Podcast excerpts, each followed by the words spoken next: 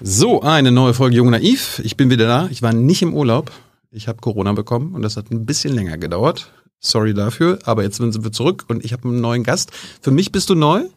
Du warst aber schon bei Jung und Naiv. Wer bist du? Das stimmt. Mein Name ist Dirk Messner. Ich war im letzten Jahr hier. Im März oder so, kann das sein? Nee, im Dezember. Dezember, mitten im Winter? Als ich im Urlaub war. Okay, gut. Also du bist im Dezember im Urlaub, wenn andere Leute hart arbeiten. Ja, dafür bin ich aber den Rest des Jahres dann hier. Einverstanden. Oder zu Hause mit Corona. Ja, Dick, äh, wir, wir können uns ja den ganzen biografischen Teil sparen, weil Leute, wenn ihr euch für Dick Messer interessiert, äh, Hans hat letztes Mal biografisch eine Menge abgedeckt, sodass mhm. wir uns jetzt gleich in die Themen stürzen die Themen können, äh, klimaneutrale Hühnchen rüpfen können, alles, alles Mögliche. Wie, wie geht's denn eigentlich so jetzt? Äh, jetzt hast du circa sieben Monate mit der neuen Regierung. Damals mhm. war es ja noch so, die haben gerade einen Koalitionsvertrag. Dezember, da war Koali der Koalitionsvertrag war fertig, aber die ja. Regierung stand noch nicht so richtig. Genau, du warst so ein bisschen semi-zufrieden mit ja. dem Koalitionsvertrag. Wie bist du denn jetzt? Kann immer besser sein, aber vor allen Dingen, ich meine, der, der irre Punkt ist ja, wir haben jetzt eine ganz andere Weltlage. Dazu reden wir bestimmt noch. Ne? Also Klimaschutz im Windschatten oder im Schatten des Russlandkrieges ist natürlich nochmal eine andere Nummer. Wir haben ja alle gehofft, wir könnten uns jetzt konzentrieren auf die Klimaneutralität und die Umwelt- und äh, Nachhaltigkeitsfragen. Und das ist natürlich ein Hammer, was da jetzt statt, stattfindet. Und das muss man deswegen neu einordnen und sortieren.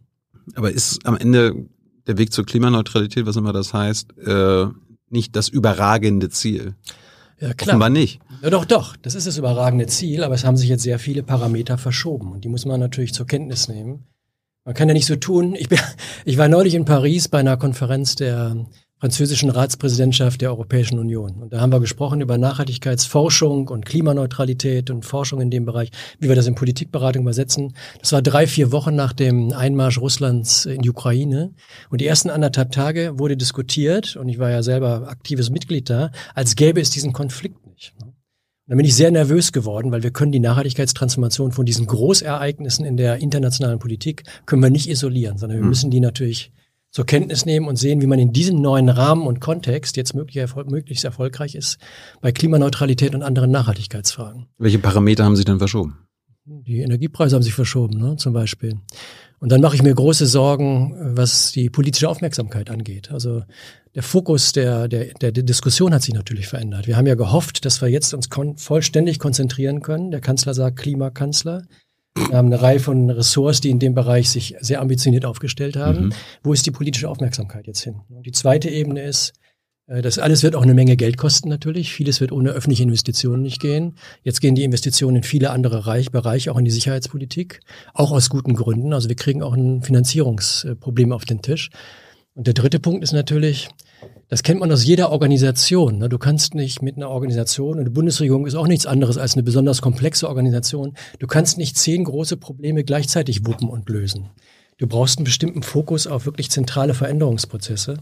Und da muss einen schon Sorgen machen. Ich habe die, Tage mit der, der, Oberbürgermeisterin von Bonn gesprochen, Katja Dörner. Und die Katja war jetzt dabei, die die lokale um Mobilitätstransformation zu organisieren. Aber mhm. nun ist sie vor allen Dingen damit beschäftigt, auch wieder aus guten Gründen, sich um die Flüchtlinge aus der Ukraine zu kümmern. Also Aufmerksamkeit, Geld, äh, Organisation und die Leistungsfähigkeit von Organisationen und deren Grenzen, das sind bestimmt wichtige Parameter, die jetzt ganz anders ausschauen als im Dezember, als du am Strand lagst, Thilo. Wenn, wenn, du, wenn du sagst, wir müssen, wir müssen große Probleme lösen, ja. ist denn aber der, äh, die Klimakatastrophe nicht das größte Problem?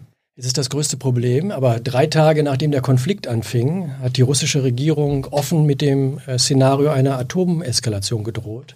Das ist auch ein großes Problem. Ne? Also wir haben ein massives globales Sicherheitsproblem. Wir haben eine Sicherheitsarchitektur, die zerfällt. Wir haben überhaupt ein globales Kooperationsspielfeld, das deutlich fragmentierter ist und ungünstiger ausschaut als vor, als ausschaut als vor dem Krieg. Und wenn es uns nicht gelingt, eine globale Kooperationsperspektive zu entwickeln, dann sind diese großen Weltprobleme, das Klima ist ja ein Weltproblem, die Stabilität des Erdsystems, die Ökosysteme, das sind Weltprobleme. Also wenn wir da nicht einen großen Teil der Akteure, der Länder mit an Bord kriegen, dann kommen wir nicht gut durch dieses Jahrhundert. Und deswegen ist es nicht beliebig, wie die internationale Politik aussieht für Klimaneutralität.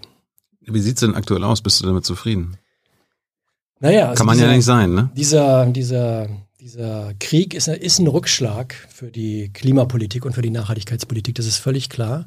Also wenn ich mir das ganze Bild angucke, wir müssen ja Klimaneutralität in vielen Sektoren organisieren. Wenn ich erstmal nur Klima mir anschaue, nicht die anderen Probleme, die auch noch um die Ecke stehen, Biodiversität, wir brauchen eine zirkuläre Ökonomie, aber nur mal Klima, mhm. dann würde ich mal vermuten, dass da, wo wir im Augenblick am pessimistischsten sind, da sind wir vielleicht am besten im Energiebereich. Ich glaube, dass im Energiebereich jetzt eine Beschleunigung des Ausrollens der Erneuerbaren de facto stattfindet. Wir werden kurzfristig negative Effekte haben, da kommen wir gleich noch zu besprechen, uns zu besprechen. Mittelfristig, glaube ich, wir werden eine Beschleunigung sehen. Da bin ich eher optimistisch. Weil die Diskussionen, die wir hatten, Abstand zu äh, Häusern, Windmühlen und so weiter, das wirkt ja angesichts einer Kriegssituation, wirkt das ja gestrig, ist es ja auch. Ne? Und deswegen kriegen wir da wahrscheinlich eher einen Schub. Aber wir brauchen in all den anderen Feldern der Klimapolitik, in der Landwirtschaft, in der Stadtentwicklung, in den Mobilitätssystemen, in der Industrie, da wollen wir den Übergang zu Wasserstoff fördern. Da brauchen wir überall beachtliche öffentliche Investitionen. Und an die dran zu kommen und die zu sichern, das wird jetzt schwieriger als in der Situation, in der wir uns davor befunden haben. Und da mache ich mir wirklich Sorgen. Hier ist Tyler, hier kommt die Werbung. Für uns selbst. Kommerzfreier Journalismus seit 2013 nur möglich durch deine Unterstützung.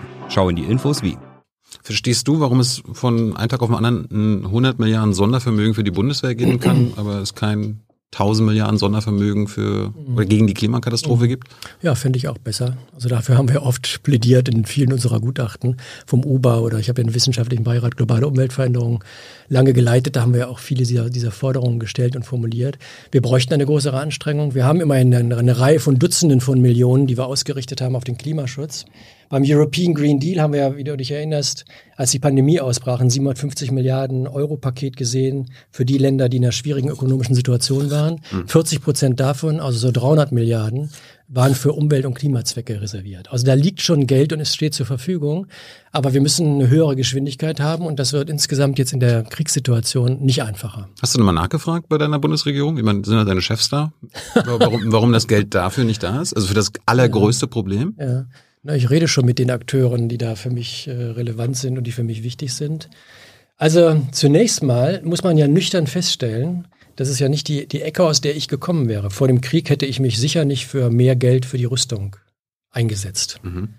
Aber angesichts des Krieges äh, Russlands gegen die Ukraine und der desolaten Situation Europas, was unsere Möglichkeiten angeht, in so einer Situation zu reagieren und die Ukraine angemessen zu unterstützen, muss man wohl zugeben, dass eine Modernisierung unserer Sicherheitsarchitektur notwendig ist. Das ist eine bittere Pille. Ne? Und du kannst jeden Euro nur einmal ausgeben und nicht dreimal. Und in der Situation wären wir jetzt. Also vor dem Krieg hätte ich sicher diese 100 Milliarden eingefordert für den Klimaschutz. Aber in dieser Situation, in der wir uns befinden, äh, gibt es gute Gründe, diese 100 Milliarden äh, in dieses Sondervermögen einzusetzen und daraus militärische Infrastrukturen zu entwickeln, die wir brauchen. Es kann ja gut sein, dass in zwei Jahren äh, jenseits des Atlantik Herr Trump wieder auf dem Stuhl sitzt. Dann haben wir auch gar keine transatlantische Schiene mehr gegen Russland oder andere komplizierte Länder, sondern stehen wir als Europäer alleine da und wir müssen eine Situation haben, in der wir auch sicherheitspolitisch stabil sind. Ich würde mich nicht gern Russland unterwerfen wollen, weil wir keine Sicherheitsstruktur hätten. Meine, man muss ja gar nicht gegen dieses Bundeswehr-Sondervermögen mhm. sein. Man kann ja immer nur sagen, okay, wenn, wenn das Prinzip äh, es muss, es muss was getan werden bei der Bundeswehr gilt, dann muss es ja jetzt recht beim Klima gelten. Und, das, ja. und Geld ist ja nie knapp. Ja. Na, Geld ist schon knapp. Man kann eben, das habe ich ja eben gesagt, man kann Geld nicht beliebig vermehren. Und man kann Geld auch also, nur hast einmal. Hast du mal mit Banken man, und Zentralbanken gesprochen und dem kann, Staat? Ich habe Volkswirtschaft studiert, ich kenne mich da einigermaßen aus. Aber du kannst den Euro, den du, den du zur Verfügung hast, nur einmal. Hier wird das Mikro gerichtet. Ja, ich, ich wundere mich gerade. Jetzt ist gut. Du kannst den Euro nur einmal ausgeben und nicht beliebig ausgeben. Und ähm, im Augenblick rede ich mit einer Reihe von Entscheidungsträgern auf der, auf der Ebene der Bundesregierung darüber, dass wir sowohl im Klimabereich natürlich nicht nachlassen und die Investitionen mobilisieren, die da notwendig sind. Einerseits, ne, und für mich ist die andere äh, Perspektive, ich habe eben gesagt, ohne internationale Kooperation kriegen wir das Klimaproblem nicht gelöst. Wir müssen ja 2050 global bei Null Emissionen sein. Null, Emission, Null Emissionen heißt überall Null Emissionen. Und deswegen ist internationale Kooperation wichtig.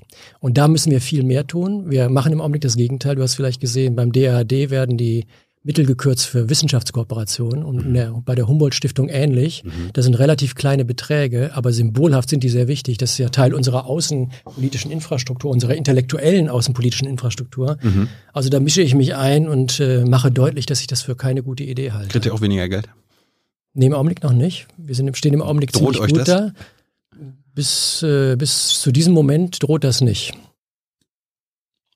Aber ich meine, äh, bei dem Geld, wenn du Volkswirtschaft studierst, dann weißt du ja am Ende, äh, das kann ja auf Knopfdruck geschehen. Also am Ende macht man einfach nur Schulden.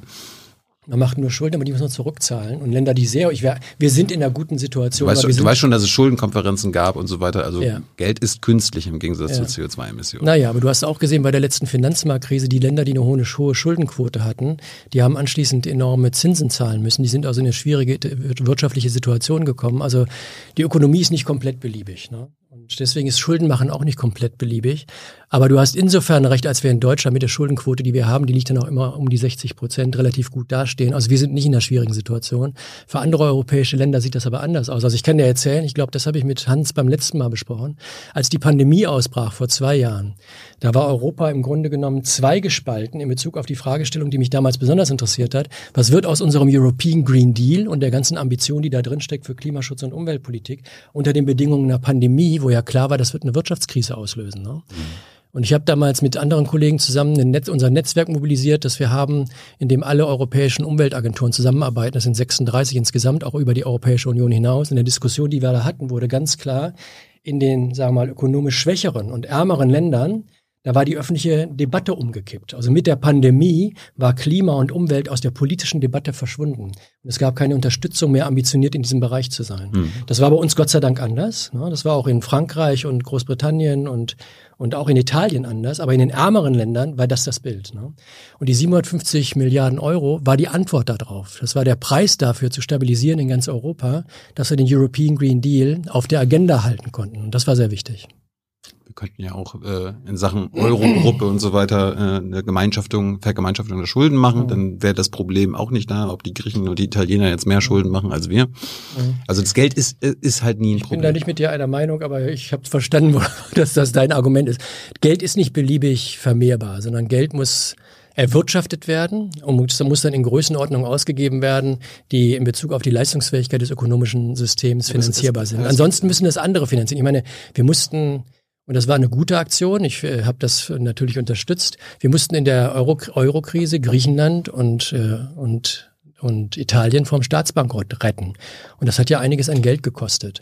Und das produziert Legitimationsprobleme in der Europäischen Union. Also solche Situationen sind schwierig. Deswegen bin ich dafür, ich bin dafür, dass wir die Investitionen mobilisieren, die notwendig sind, um den Klimaschutz umzusetzen. Weil die Probleme, die wir ansonsten damit generieren, dass wir nichts tun oder zu wenig tun, sind immens und enorm. Aber wir sollten nicht so tun, als wäre das unter beliebigen ökonomischen Bedingungen möglich.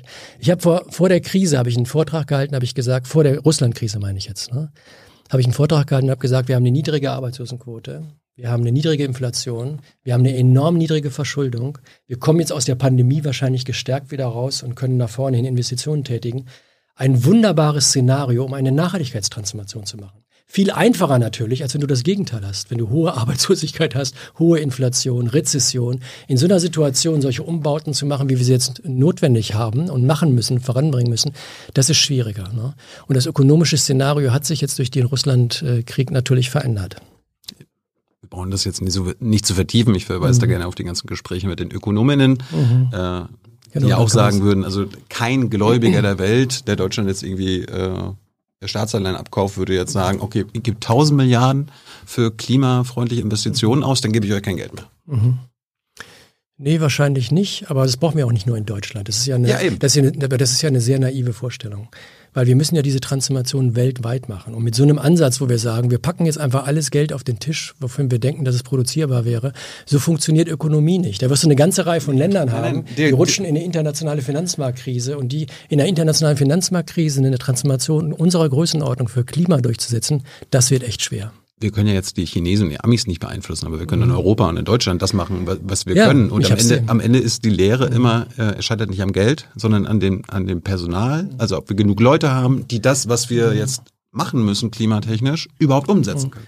Ja, da kommen wir wieder auf einen Steg, das stimmt. Das ist, das ist richtig. Also wir haben eine finanzielle Dimension, von der ich auch immer argumentiert habe, das ist alles machbar. Also die Größenordnung dessen, was wir investieren müssen, jetzt zunächst mal nur in die Klimaneutralität, wenn wir die anderen Fragestellungen mal rauslassen, ist größenordnungsmäßig zwei, drei Prozent des äh, unseres Bruttosozialprodukts.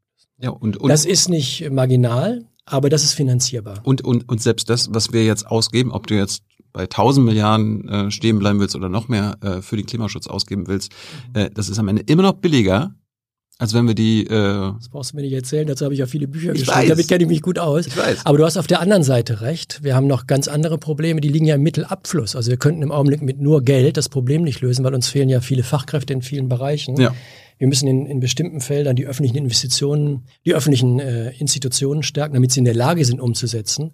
Auf der Ebene der Städte gilt das beispielsweise.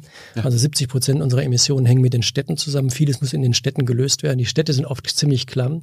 Also da muss man erstmal, müsste man die Voraussetzungen dafür, dass Mittelabfluss dann funktioniert, müsste man voranbringen. da, sind- Da sind, wir, wir da, uns sind wir, wahrscheinlich da sind wir uns wieder ja. einig. Ich hatte mir jetzt die letzten Wochen auch mal wieder das Thema zwei Drittel der Investitionen überhaupt in Deutschland gehen über die Kommunen. Und die Kommunen haben halt ein Schuldenproblem. Und, äh, Das stimmt. Und Darum wenn, wenn die nicht ja- entschuldet werden, dann können sie die Investitionen, wofür das Ja. Geld ja denn da ist, gar nicht leisten, weil sie sich gar nicht damit beschäftigen können, was sie dann alles äh, beantragen Ja, können und äh. Eigenkapital einbringen können. Wenn, Ja. aber wenn, wenn kein Geld da ist, können sie kein Eigenkapital einbringen. Ja, nee, das stimmt. An dem Punkt bin ich ganz auf deiner Seite. Hat ja Olaf Scholz noch als Finanzminister thematisiert, dass wir eine Entschuldung der Kommunen brauchen. Mhm. Weil auch mit dem Argument, dass sie zentral sind für die Umsetzung der, der Nachhaltigkeitstransformation, das ist völlig klar. Ist aber leider unser FDP-Finanzminister dagegen. Jetzt haben wir einen neuen Finanzminister, dafür haben wir einen anderen- Kanzler. Ne? Ja.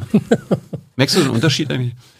Äh, zwischen zwischen dem, dem, der alten und der neuen Kanzlerin? Ja, zwischen dem Kanz der Kanzlerin Merkel und Finanzminister Scholz und jetzt dem Kanzler Scholz und dem Finanzminister Lindner? Ja. Also ich würde mal behaupten, dass äh, Scholz in Kombination mit der Bundesregierung insgesamt jetzt einen deutlich stärkeren Akzent auf Klimaschutz setzt, als wir das vorher gesehen haben. Wir haben vorher viel Rhetorik gehabt. Frau Merkel hat ja das Problem insgesamt verstanden. Sie ist ja eine Physikerin, sie ist eine Naturwissenschaftlerin. Sie hat auf der internationalen Ebene dieses Thema immer wieder angesprochen. Aber am Ende des Tages, wenn man zurückschaut auf die 16 Jahre, haben wir da viel Zeit verloren. Mhm. Und die neue Bundesregierung hat von ihrem Zielsystem her sich eine Menge vorgenommen. Und wenn wir in der Lage wären, das umzusetzen, also eine der zentralen Zahlen ist ja überall Faktor 3, wo es um Erneuerbare geht, ne? was die, das Volumen der erneuerbaren Energien, die wir aufbauen, angeht, was die Geschwindigkeit aufgeht, mit der das umgesetzt werden soll. Wenn wir das schaffen, wäre es schon nicht schlecht. Also da ist, äh, da ist mehr Wumms hinter, wie der neue Kanzler sagen würde. Aber das muss jetzt auch umgesetzt werden unter schwierigeren Verhältnissen. Hm. Ich musste auch gleich, als äh, Scholz im Februar diese Rede, die Zeitenwende-Rede Mhm. gehalten hat, da habe ich an dich gedacht. Das ist ja toll. Weil du Hans, du weil du Hans erzählt hattest, du, du beschäftigst dich mit historischen Umbrüchen. Mhm. Also im Prinzip, im Prinzip erleben wir das ja jetzt, aber ich glaube, es ist Tat. nicht, es ist, glaube ich, nicht das, was du dir äh, jetzt quasi gewünscht hast. Ich meine, wir haben es ja gerade schon Ja. thematisiert. und Also ich, ich- und ich ja. frage mich ja,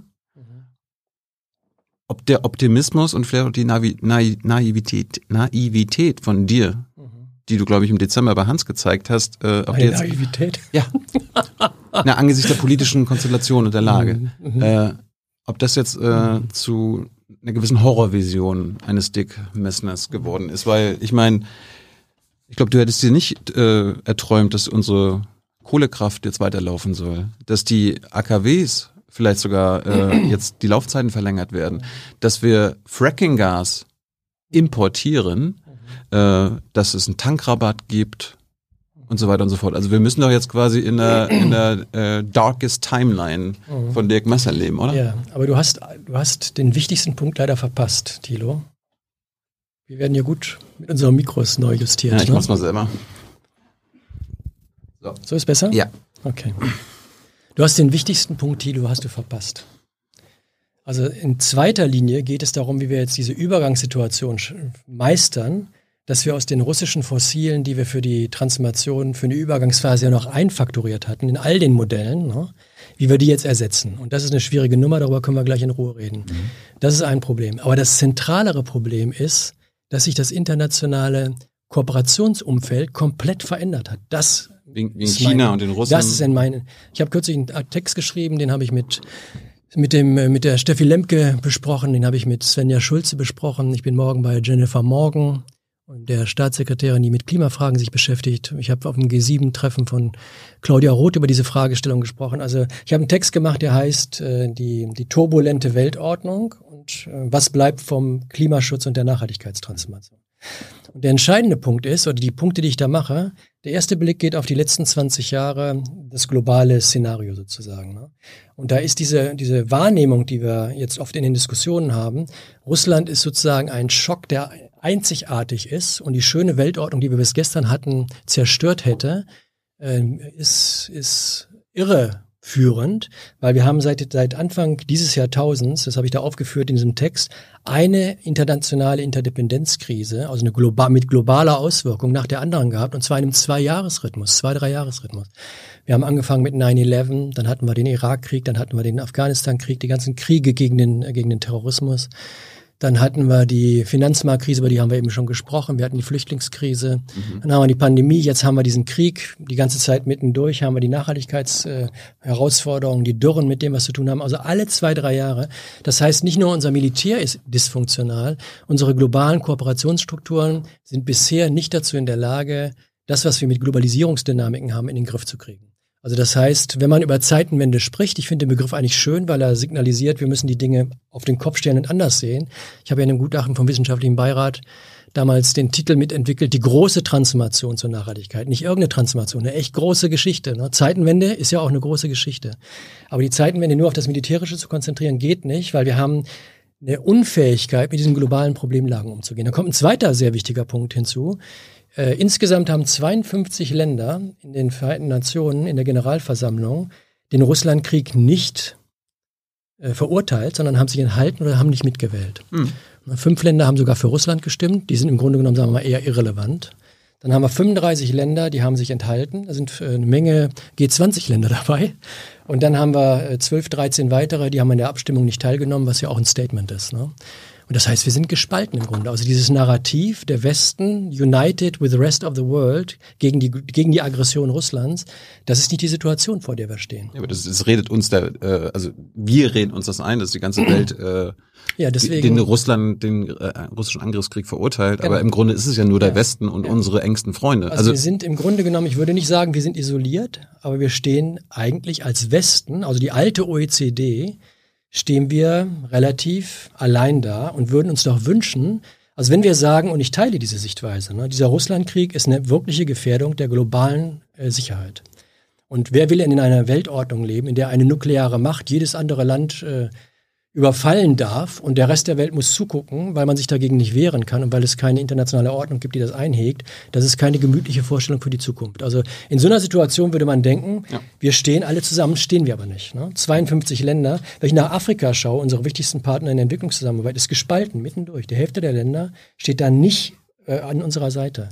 Und dann habe ich mir im ist aber ist, ist aber auch nicht verwunderlich. Die die sagen die ja, sagen also wenn du mit denen redest, ja. die sagen dann, warum sollen wir das verurteilen? Wir sollten doch damals den amerikanischen Angriffskrieg auch nicht verurteilen. Ich sage, ich, in dem Artikel argumentiere ich, wir hören immer und zwar in allen möglichen Ländern und zwar unabhängig davon, ob die autoritär sind oder demokratisch strukturiert sind. Das spielt da nur eine sekundäre Rolle. Wir hören immer wieder drei Vorwürfe. Ne?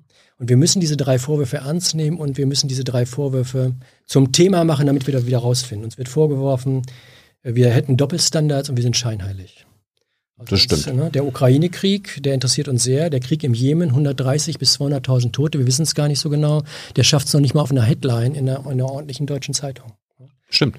Und das stimmt. Und dafür haben wir ja sehr viele Beispiele. Uns interessieren unsere Sachen mehr als andere, als uns andere Dinge interessieren. Also wir sind, wir haben Doppelstandards. Oder es wird gefordert, nee, wir, Putin wir, wir, gucken ja, wir gucken ja auch weg, wenn unsere Freunde oder Alliierten ja. Kriegsverbrechen ja, ich begehen. Wollte ich gerade sagen. Ne? Wir, wir fordern ja zu Recht oder viele sagen, Putin gehört von Kriegsverbrechertribunal. Ich würde das unterstützen. Mhm. Aber die Rückfrage kommt aus vielen Ländern dessen, was, der, das, den wir den globalen Süden nennen. Was mit Bush? Was ist eigentlich mit Bush? Ja. Und die Frage ist berechtigt. Also die erste Überschrift ist Doppelstandards und Scheinheiligkeit. Die zweite Überschrift ist, ihr liefert nicht. Ihr versprecht uns das Gelbe und Blaue vom Himmel runter, aber wenn es dann ernst wird, kommt es nicht. Wir versprechen seit mehr als einer Dekade 100 Milliarden für die Entwicklungsländer für den Klimawandel zur Anpassung. Wir haben das Problem verursacht, andere Länder müssen insbesondere darunter leiden. Wir kriegen die 100 Milliarden nicht zustande, wir liefern nicht. Ne? Oder, die, oder Impfdosen, die Impfdosen, oder die während der liefern. Pandemie. Ja. Ne? Also während der Pandemie waren, waren alle Länder plötzlich alles, wir waren alles Impfnationalisten. Ne? Also äh, wir liefern nicht, ist die zweite große Überschrift. Und da gibt es eine lange Liste drunter und die ist gerechtfertigt. Ne? Und dann gibt es eine dritte Überschrift, Und die trifft uns auf eine Art hart. Äh, die ist, ihr Europäer habt den Eindruck, ihr seid die besten Universalisten der Welt, auch übrigens die besten Nachhaltigkeitspioniere. Natürlich. Besser als die Amerikaner, das sind die Bösen, wir sind die Guten. Mhm. Aber zurückkommt, ihr seid eurozentrisch. Und da finde ich das schlagendste Beispiel, äh, unser Prestigeprojekt, das ich sehr äh, stärke, unterstütze und sehr gut finde, der European Green Deal. Der European Green Deal mhm. äh, ist das am weitesten fortgeschrittene Reformprojekt Richtung Nachhaltigkeit in der Weltwirtschaft. Also da können wir, wie ich finde, aus guten Gründen stolz darauf sein. Reden wir gleich drüber. Da können wir gleich nochmal genauer reingucken. Ich sehe das so. Ne? Mhm. Man kann vieles natürlich noch anspruchsvoller machen und so weiter. Aber erstmal ein tolles Projekt. Aber aus Afrika kam kein Beifall. Und wir haben uns gewundert, und waren irritiert. Also wieso bedankt man sich nicht für uns, dass wir so anspruchsvoll sind? Ne? Und die Afrikaner haben uns dann erklärt, ihr wollt klimaneutral werden, sehr schnell, also unser Öl nicht mehr kaufen. Ihr wollt zirkuläre Ökonomie voranbringen, sehr schnell, also unsere, unsere Ressourcenimporte wollt ihr auch nicht mehr haben. Äh, habt ihr das mal mit uns besprochen? Also was denn aus uns wird, was das an Anpassungsprozessen in afrikanischen Ökonomien auslöst. Also der Green Deal ist gut für Afrika in der längeren Sicht, ne, weil nachhaltige Weltwirtschaft ist notwendige Voraussetzung dafür, dass sich Afrika überhaupt entwickeln kann. Mhm. Aber kurzfristig löst der Anpassungsschocks auf aus. Und das haben wir übersehen. Wir haben das nicht artikuliert. Ne. Also diese drei Überschriften, Doppelstandards, wir liefern nicht Eurozentrismus, die sind da, die sind sehr gewichtig. Und stimmen alle. Die spielen eine große Rolle auch in den ganzen Klimaverhandlungen. Und meine, mein Plädoyer ist, und das deswegen klapper ich Svenja Schulze und Jennifer Morgan und, äh, und Steffi Lemke und andere ab und Claudia Roth und arbeite dafür, zu sagen, wir müssen das ernst nehmen, wir müssen da zuhören und versuchen, Konsequenzen daraus zu ziehen, die andere Länder überzeugen, mit uns zu kooperieren, weil ohne Kooperation kriegen wir all die Probleme, über die wir heute Abend reden, nicht gelöst. Aber man kann es auch umdrehen und sagen, da warst du wieder naiv, Dirk. Weil am Ende äh, setzen wir unsere Interessen durch.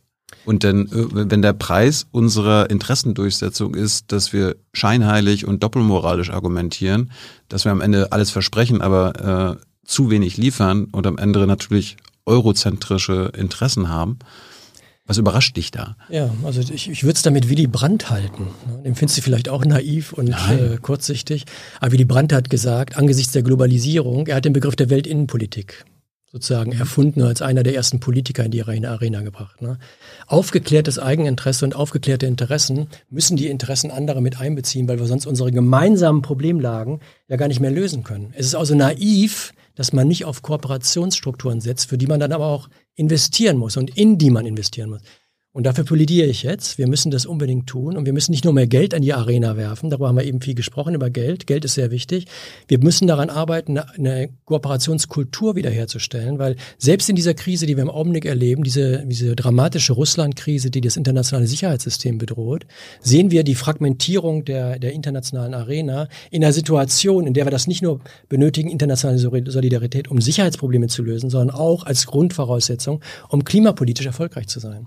Wenn wir das also nicht angehen, scheitern wir in der Klimaarena.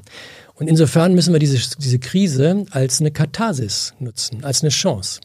Wir müssen thematisieren, was uns an Kritiken entgegengebracht wird und müssen daran arbeiten, diese, diese Barrieren, die es da gibt, abzubauen. Hast du das Gefühl, dass das passiert? Im Augenblick noch nicht, aber jetzt müssen wir damit anfangen. Ich meine, diese Diskussion, wir hatten übrigens eine ganz ähnliche Situation nach 9-11. 9-11, das ist ja jetzt schon 20 Jahre her. Ne? Mhm. Das war auch eine irre Geschichte. Ich habe in den 90er Jahren ja viel in Lateinamerika gearbeitet, deswegen habe ich die Medien da immer verfolgt, auch in den, in den 2000er Jahren, als ich dann in, mit Lateinamerika nicht mehr so viel zu tun hatte. Die großen Schlagzeilen in, äh, nach 9-11 in Lateinamerika, nach dem Überfall auf New York, der ja auch Wahnsinn war und uns alle schockiert hat, also äh, der, die Reaktion in Lateinamerika war, this is the second 9-11. Weißt du, was das erste 9-11 war? Allende. Das war, der, das war Pinochet. Und Pinochet wurde, wie, wie man ja weiß, vom CIA bei seinen Putschanstrengungen äh, unterstützt und das war eine gemeinsame Vorbereitung. The second 9-11. Ja. Also wir hatten damals schon mal so eine, so eine, so eine Kaskade von, von äh, Missverständnissen und Misstrauen zwischen dem globalen Süden auf der einen Seite und den OECD-Ländern auf der anderen Seite. Wir müssen das Problem anpacken, weil wir können ohne internationale Kooperation keines der Probleme, über die wir uns ansonsten äh, unterhalten wollen, wirklich lösen. Jetzt hast du ja selbst das Gefühl auch nicht hast, dass das passiert. Was muss denn passieren, dass ist, das passiert? Ja, und, ist, und, und, zweitens, mhm. warum, warum ist es bisher nicht passiert? Mhm. Wie erklärst du das? Du, du hast ja auch Kontakt. Ja, naja, ich meine von beiden Seiten her. Wir decken vieles, also wir meine ich jetzt OECD-Länder, wir decken viel mit Geld zu. Statt diese Probleme ernsthaft zu diskutieren, ist ein Scheck einfacher. Also wir bauen auch einen Staudamm oder machen. Ich will das jetzt gar nicht karikieren. Ich habe ja in der Entwicklungspolitik lange gearbeitet und geforscht und beraten. Da gibt es viele sehr, sehr noble und wichtige Vorhaben. Und da vieles ist auch interessant äh, entwickelt. Ne? Ja. Aber wir decken statt äh, diese fundamentalen Diskussionen, die wir eben gerade angesprochen haben, statt die wirklich ernst zu nehmen, decken wir das mit Geld zu. Das, das geht übrigens auf der anderen Seite auch so. Also die Entwicklungsländer der Regierungen, die finden diese Schecks auch super. Ne? Oft arbeiten wir dann ja auch mit Regierungen zusammen, wo man sich auch fragt, wo das Geld dann anschließend bleibt. Also die, die Fragen sind nicht leicht zu beantworten. Ne? Aber wir brauchen im Grunde genommen, wir brauchen wir brauchen eine Neuordnung des internationalen Systems. Und dafür braucht man immer Schocks. Ja, naja, aber vielleicht ist das jetzt der Schock. Weil die Krise, die wir gehabt haben, ich meine, guck dir die anderen Krisen an jetzt im Laufe des Jahrhunderts. Der, der Krieg gegen Afghanistan, der Krieg gegen den Irak, der Krieg gegen den Terror, das war ja an sich eine Polarisierung von der gesamten, von der Konfliktkonstellation her. Also ja. westliche Länder, nicht islamische Länder gegen den Islam. Daraus was Produktives zu machen im Sinne von Kooperation verstärken, unmöglich. Ne? Dann hat man die internationale Finanzmarktkrise, die hat äh, nur den Westen betroffen. Mhm. Das, die internationale Finanzmarktkrise war ja keine globale, sie war eine westliche Finanzmarktkrise. Das war auch kein globaler Schock. Ne? Mhm. Vielleicht gelingt es uns jetzt mit dieser internationalen Sicherheitsordnungsdiskussion, die wir haben, äh, diese Stimmen, über die wir, die wir eben gesprochen haben, die sagen, wir brauchen eine Neuordnung des internationalen Systems. Vielleicht kriegen wir das hin, äh, in so eine Richtung zu agieren. Dafür muss man viel reden, muss man viel Tamtam -Tam machen und solche Diskussionsprozesse in Gang setzen. Darum bemühe ich mich nach Leibeskräften. Dirk Messner fordert, fordert ja einen System Change. Ja, genau wie bei der Neuordnung eines Systems ist ein Darüber System schreibe ich schon seit 20 Jahren. Ich habe mir einen Global Governance Forscher neben meinem Nachhaltigkeitszeugs. Also dazu habe ich ja, ich habe mal ein Institut geleitet, das hieß Center for Global Cooperation Research. Also damit kenne ich mich aber, sogar aber aus. Aber du weißt dann auch, also diejenigen, die am meisten von einem mhm. bisherigen System profitieren, mhm. und das sind wir, mhm. sind natürlich diejenigen, die äh, alles daran setzen werden, dass das System fundamental, so wie du das ja. forderst, nicht verändert wird. Ja, das stimmt. Das sind aber nicht nur wir. Also wenn man in den Sicherheitsrat guckt, der Sicherheitsrat der Vereinten Nationen, ja, der ist, müsste ja ist, für globale, ne? ne? also da haben wir ein paar Länder, die sind auch an keinen Veränderungen interessiert. Aber vielleicht kann man jetzt diese Krisensituation nutzen, um Fragen auf den Tisch zu legen, mit denen wir Veränderungen induzieren können. Also, warum, warum, warum soll es bei dieser Krise passieren, wenn wir das äh, bei anderen Systemkrisen in den letzten zwei Jahrzehnten auch nicht gemacht haben? Weil wenn wir ehrlich sind, wir sehen, wir stehen nicht zusammen, sondern wir stehen ziemlich alleine da in der Situation, von der wir den Eindruck haben, jetzt müsste sich die ganze Welt um uns scharren und dieser Putin sollte komplett isoliert sein. Mhm. Und das ist nicht der Fall. Das muss uns zu denken geben. Und das ist für mich die, der, das Argument dafür, dass ich glaube, dass es eine Chance gibt, dass man da neu nachdenkt. Du hast ja, du hast ja dir gewünscht, also als bei Hans gesessen hast, dass neue Richtungen sogar eingeschlagen werden. Mhm. Neue äh, Richtungen, in welchem Kontext? Ja, in ähm, Sachen Klimaschutz, ja. Klimabemühungen. Also dass wir nicht nur quasi die alten Pfade ein bisschen mhm. äh, netter machen, sondern mhm. Pfade verlassen und mhm. neue Pfade einschlagen. Mhm. Hast ja. du bisher gesehen, wo das passiert ist? Also wir haben jetzt eine Reihe von Diskussionen endlich, die hatten wir vor drei, vier Jahren noch nicht, die waren tabuisiert, von denen ich glaube, dass sie wichtig sind. Also wir reden jetzt über Wasserstoffwirtschaft. Ja. Und das ist sehr wichtig, weil ohne Wasserstoffwirtschaft können wir einen Großteil der europäischen Industrie, aber auch der chinesischen Industrie nicht dekarbonisieren. Und bis vor ein paar Jahren haben wir darüber nicht gesprochen. Es war auch schwer darüber nachzudenken, weil das muss ja grüner Wasserstoff sein, ohne Unmengen an erneuerbaren Energien ging das nicht. Also wir hatten im Grunde so eine Art Lebenslüge. Wir machen eine Energietransformation und die Industrie löst sich irgendwie äh, in Wohlgefallen auf. Aber wir brauchen in weiten Teilen der Industrie nicht nur erneuerbare Energie, sondern andere Arten von Rohstoffen und das wird grüner Wasserstoff sein. Das heißt, das ist eine Diskussion, die wir jetzt haben. Das ist eine schwierige Diskussion, das mhm. ist viel zu arbeiten. Eine zweite Geschichte ist äh, eine Debatte, wo wir uns auch ehrlich machen müssen. Ich weiß nicht, ob ich das mit Hans damals schon besprochen habe. Wir brauchen in allen Klimaszenarien, das ist jetzt bei den letzten IPCC-Berichten deutlich geworden, wir brauchen ja negative Emissionen in der beachtlichen Größenordnung, damit wir Richtung 2050 wirklich bei Null landen. Wir brauchen diese negativen Emissionen aus zwei Gründen. Wir werden überschießen äh, in Bezug auf die Temperaturerhöhung und die damit verbundenen Treibhausgasemissionen, weil wir lange Zeit zu wenig reduziert haben und zu langsam reduziert haben. Global ja noch gar nicht reduziert haben, signifikant. Wir hatten ja nur diese kleine Delle durch die Pandemie. Ne? Also weil wir überschießen, schießen werden Richtung 2050, brauchen wir negative Emissionen. Mhm. Und weil wir bestimmte Bereiche haben, wo wir noch nicht wissen, äh, wie eine Klimaneutralität überhaupt möglich ist. Das gilt für weite, weite Teile der Landwirtschaft und manche Teile der Industrie. Also müssen wir negative Emissionen diskutieren. Und das haben wir eine Reihe von Jahren nicht gemacht. Und dafür gab es, das sind, glaube ich, so Konstellationen, die du eben im Kopf hattest, wo es Blockademechanismen gibt, weil aufgrund bestimmter Konstellationen sind Fortschritte nicht möglich. Das Argument war damals, über negative Emissionen vor zehn Jahren, vor fünf Jahren noch, ne, über negative Emissionen zu reden, solange auch nur, solange noch nicht mal die Dekarbonisierung in Fahrt gekommen ist, wird dazu führen, dass sich alle zurücklehnen und sagen werden, na, dann machen wir doch lauter negative Emissionen, dann lassen wir das mit dieser anstrengenden Transformation. Ja. Ja, aber was wir, aber was wir wissen jetzt ist, wir müssen diese anstrengende Transformation machen. Wir müssen sie machen. Wir müssen all diese Sektoren, über die, über die wir das letzte Mal gesprochen haben, dekarbonisieren. Aber auch das wird uns nicht zur Klimaneutralität führen. Wir brauchen darüber hinaus negative Emissionen. Dass wir diese Diskussion jetzt haben, das ist wichtig. Fangen wir damit mal an, mit der Klimaneutralität. Es gibt ja auch wirkliche äh, verrückte Ökonomen und so weiter, die äh, sogar meinen, Klimaneutralität das geht sogar ohne, dass wir unseren CO2-Ausstoß zurückfahren. Und wir müssen einfach genauso viele äh, CO2, also das CO2 wieder einfangen, so dass wir dann plus minus null sind. Das meinst du nicht? Ich, meine, ich, kenne, ich kenne auch keine seriöse Arbeit, keine, damit meine ich wirklich null, die das behaupten würde. Ja, das, da wird damit, damit, wird damit einfach gemeint, ja, wir sparen dann einfach an anderer Stelle. Ne, dann also, gibt es dann so Emissionsgutschriften, ja, ja, die ja. aus äh, Klimaschutzprojekten im globalen Süden bestehen. Ja, aber wissenschaftlich ist das äh, nicht fundiert. Also was ich, der, was ich eben mit den negativen Emissionen gemeint habe, hat aber dennoch eine signifikante Größenordnung. Also die IPCC wir haben noch, ich habe selbst an der Studie mitgearbeitet, ne, jenseits der IPCC-Studien, die zu einem ähnlichen Ergebnis gekommen sind.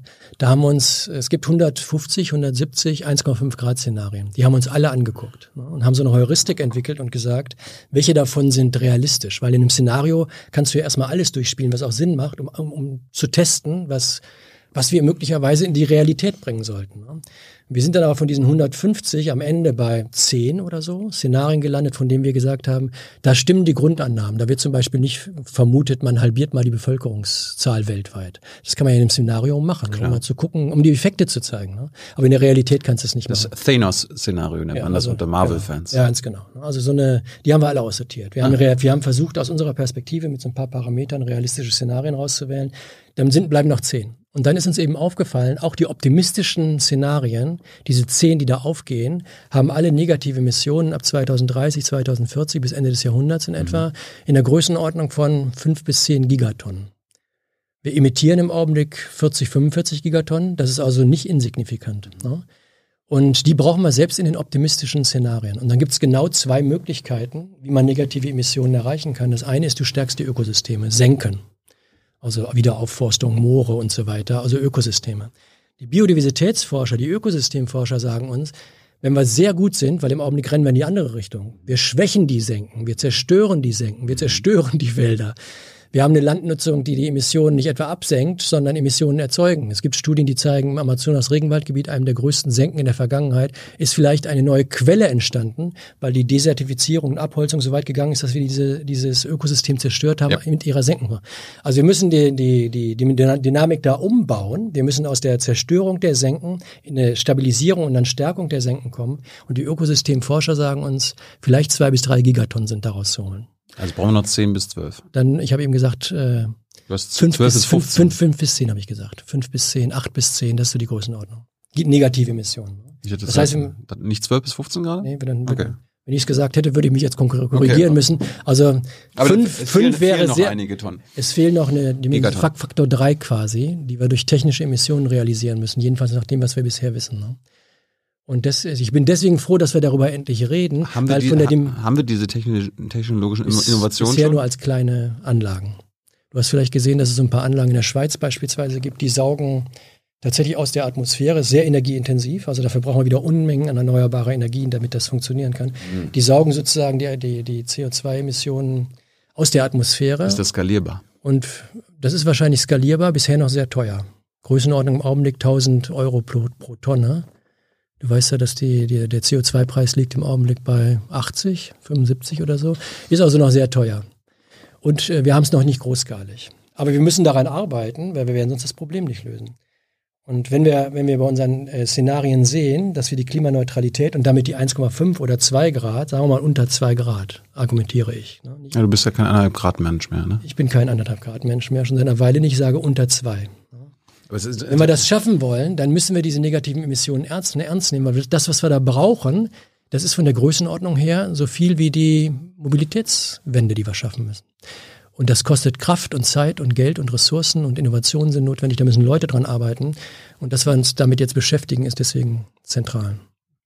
Berechnet ihr auch ein, dass wir das vielleicht nicht technologisch hinbekommen? Ich meine, es ist, am, Ja, Ende, also am Ende, am Ende ist es der, ist ein Wunsch. Ne? Wir hoffen, dass, das, dass genug äh, Technik. Es ist eher andersrum. es ist eher andersrum. Also bisher, was uns die Na Naturforscher, die Naturwissenschaftler und die Ökosystemforscher sagen, mehr als zwei, drei Gigatonnen sehen sie nicht an negativen Emissionen, an zusätzlich eingespeicherten Emissionen. Selbst wenn wir in Bezug auf Moore weiterentwickeln und revitalisieren, Renaturierung, Aufforstung, alle Register ziehen, was ja nicht einfach ist, dann werden wir über zwei, drei Gigatonnen wahrscheinlich nicht hinauskommen. Das sagen uns erstmal jetzt die Naturwissenschaftler. Die müssen wir ernst nehmen. Vielleicht irren sie sich, vielleicht werden wir besser, das wäre sehr schön. Aber wenn wir die nicht, wenn wir das erstmal nehmen als Datum, das ist der internationale Kon Konsens, wenn du in den IPC-Bericht reinschaust, in den IPBES-Bericht, das ist ja der Biodiversitätsbericht, der weltweite Assessment-Bericht, ne? dann kommt man eben auf diese Größenordnung. Und dann muss man den Rest irgendwie anders darstellen oder sagen, also technisch, andere Möglichkeiten gibt es dann ja nicht neben den naturbasierten. Oder du musst sagen, two degrees äh, away, forget it. Und dann müssen wir in Anpassungen investieren, in äh, neuen Größenordnungen und brauchen dafür Strategien. ne? Also, weil wir können uns die Zahlen ja nicht zurechtbiegen, so wie wir sie gerne hätten, sondern erstmal müssen wir mit denen arbeiten, von denen wir glauben, sie sind wissenschaftlich valide. Aber auf welcher Prämisse äh, basiert das dann alles? Dass wir quasi unser ganzes Wirtschaftssystem so weiterfahren? Weil wir könnten, Nein, wir, nein, nein, wir nein, könnten nein. ja auch, Nein, nein. wir könnten ja auch eine Nee, Vollbremsung nee, nee. machen und sagen, Ja, wir, äh, das machen wir da schon. Also wir machen bis 2040, spätestens 50, machen wir alles, machen wir an allen Sektoren, in denen wir wissen, dass es geht, in diesen Szenarien, Mhm. machen wir null Emissionen. In allen, bis 2040, 2050. Aber dann bleiben eben immer noch diese Restbestände aus diesen beiden Gründen. Wir haben ein paar Sektoren, da, da wissen wir nicht, wie es geht. Wir können keine Landwirtschaft im Augenblick denken und umsetzen ohne Emissionen. Wir werden in ein paar Sektoren, äh, werden wir, Industriesektoren werden wir Schwierigkeiten haben, ohne Emissionen auszukommen. Und die müssen wir eben, die müssen wir äh, anders anschauen und kommen so zu den negativen Emissionen. Deswegen müssen wir uns damit Das, beschäftigen. das wäre jetzt eine naive Frage gewesen. Angenommen, wir sind 2050 Mhm. klimaneutral und äh, CO2-Emissionen plus minus null. Mhm. Äh, was ist mit den Kühen, die Methan ausstoßen? Ja, für die brauchen wir diese negativen Emissionen zum Beispiel. Das sind jetzt Oder- nicht die riesigen Berge, aber in der Landwirtschaft brauchen, für die, in der Landwirtschaft brauchen wir negative Emissionen. Ist- für die Landwirtschaft, um aber- das zu kompensieren. Das heißt, wir stellen uns nicht die Frage, warum wir diese Kühe brauchen. Doch, in unseren Szenarien haben wir sogar den Fleischkonsum weltweit um 50 bis 70 Prozent reduziert. Ja. Wie, wie wollen wir das denn bekommen? Also müssen Naja. wir, das müssen wir in Deutschland ja auch machen. Ja, das ich glaube, ihr, ja, ihr, wir schlagen das vor. äh, ihr habt ja also auch selbst wir- berichtet, 50 Prozent weniger Wir schlagen, äh, das vor. Kühe. wir schlagen ja vor, den, wir machen im Augenblick eine Studie, wo wir den, den Tierbestand in Deutschland mit unseren Klimazielen äh, kompatibel bekommen. Da werden wir wahrscheinlich mit einer Größenordnung von 50 Prozent weniger Tieren rauskommen. Wir haben ja auch vorgeschlagen auf der Konsumentenseite. Weiß das unser Landwirtschaftsminister? Das weiß er. Ja? Ja, der spricht ja auch darüber. Ach ja? Ja, der spricht Also- darüber, der, der kümmert sich darum, den interessiert das. Das ist eine, eine, Also im Koalitions- das ist, das ist eine relevante Veränderung. Dir im. Koalitionsvertrag steht drin, dass der äh, äh, Agrarbereich umgebaut werden muss, Mhm. nicht abgebaut werden muss. Ja, aber dahinter verbirgt sich, dass man an die, ich meine, das weiß jeder, der sich äh, ernsthaft mit der Fragestellung beschäftigt. Zwei Drittel der Klima-Impacts in der Landwirtschaft, zwei Drittel Mhm. haben mit äh, Tierbesatz, Tierhaltung und Fleischkonsum zu tun. Mhm. Zwei Drittel. Ne? Weil das, das sind auch in etwa zwei Drittel unserer Landfläche, unserer landwirtschaftlich genutzten Landfläche, die wir für für Tiere nutzen, das hat ja entsprechende Emissionseffekte. Also ohne an die Tierproblematik dran zu gehen und an den Fleischkonsum dran zu gehen, äh, kommen wir nicht ans Ziel. Wie machen wir das? Äh, Thilo, wie- darüber habe ich. wie willst du- darüber, wie willst du den darüber- Deutschen erklären, dass aber weniger darüber, Fleisch essen sollen? Darüber rede ich oft. Ne? Manchmal werde ich dafür besch be be beschimpft. Ne? Mhm. Neulich musste ich mir auf einer, Vorst auf einer auf einer Diskussion anhören lassen, wenn ich oder fragen, mich fragen lassen, wenn ich als nächstes umerziehen wollte, weil ich schlicht und einfach darauf hingewiesen habe, wir kriegen in der Landwirtschaft das Klimaproblem und unsere Klimaziele nicht umgesetzt, wenn wir an den Fleischkonsum und die Tierhaltung nicht rangehen. Aber das ist einmal eine wissenschaftliche Erkenntnis. Ne? Wir haben deswegen ja auch eine, wir haben eine Steuerreform vorgeschlagen. Wir haben gesagt, im, bei den Nahrungsmitteln sollten wir die äh, Besteuerung der Nahrungsmittel, die Mehrwertsteuer für pflanzliche Lebensmittel auf Null setzen. Das würde die Menschen um 4 Milliarden Euro entlasten.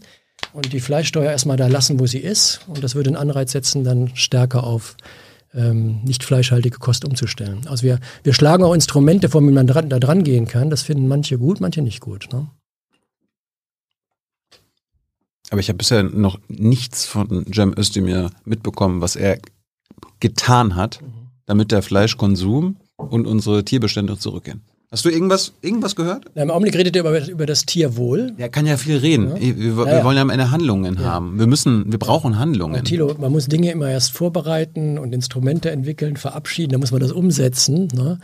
Weil Das steht ja auch nicht im Koalitionsvertrag. Und die beziehen sich doch immer, ja, das steht im Koalitionsvertrag, dann können wir es machen. Und wenn es nicht drin steht, Also ich kann dir sagen, machen. dass unsere Zusammenarbeit mit dem, also die UBA-Zusammenarbeit mit dem Landwirtschaftsministerium und auch mit den Thünen-Instituten, das sind ja die landwirtschaftlichen Forschungseinrichtungen, Mhm. die so wie wir in der Umwelt- und Klimapolitik beraten, die beraten in der Landwirtschaftspolitik. Da arbeiten wir jetzt enger zusammen und schieben unsere Daten zusammen, unsere Analysen zusammen. Und das ist gut, weil das verändert einfach Sichtweisen und Homogonie. Also Vielleicht den Punkt. Ne? In der Zukunftskommission Landwirtschaft ist die Reduzierung signifikanter Art des, der, der Tierhaltung äh, drin. Und das ist Auf ja wie viel Prozent? das ist ja, ja das haben, hat man offen gelassen, da Mhm. steht sowas. Deswegen habe ich eben gesagt, signifikant oder, oder, oder merklich oder so etwas. Aber das ist äh, in die richtige Richtung gedacht. Die Ergebnisse der Zukunftskommission Landwirtschaft, Da steht nichts mit Abbau die drin. waren erfolgreich. Da steht nichts mit Abbau Ich weiß nicht, ob der Abbau drin steht, zu signifikante Rückführung. Guck mal nach, da bin ich ziemlich sicher, dass das drin steht. Aber ich glaube, äh, Bauernverbände würden schon von 5%, äh, bei 5% von signifikant äh, sprechen und nicht 50%, was notwendig ist. Also jetzt, da ich nicht genau weiß, was drin steht, will ich mich da jetzt, jetzt nicht.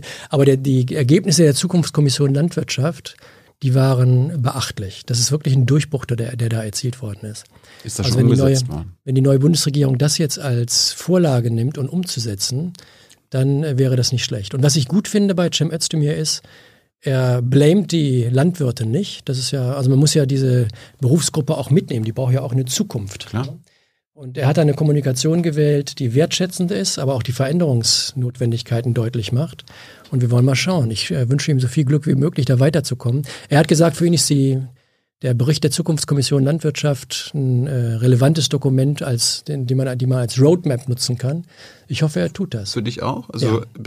Diese, Zukunftskommission die, die Landwirtschaft. Ergebnisse dieser Zukunftskommission reichen aus Sicht des Oberpräsidenten.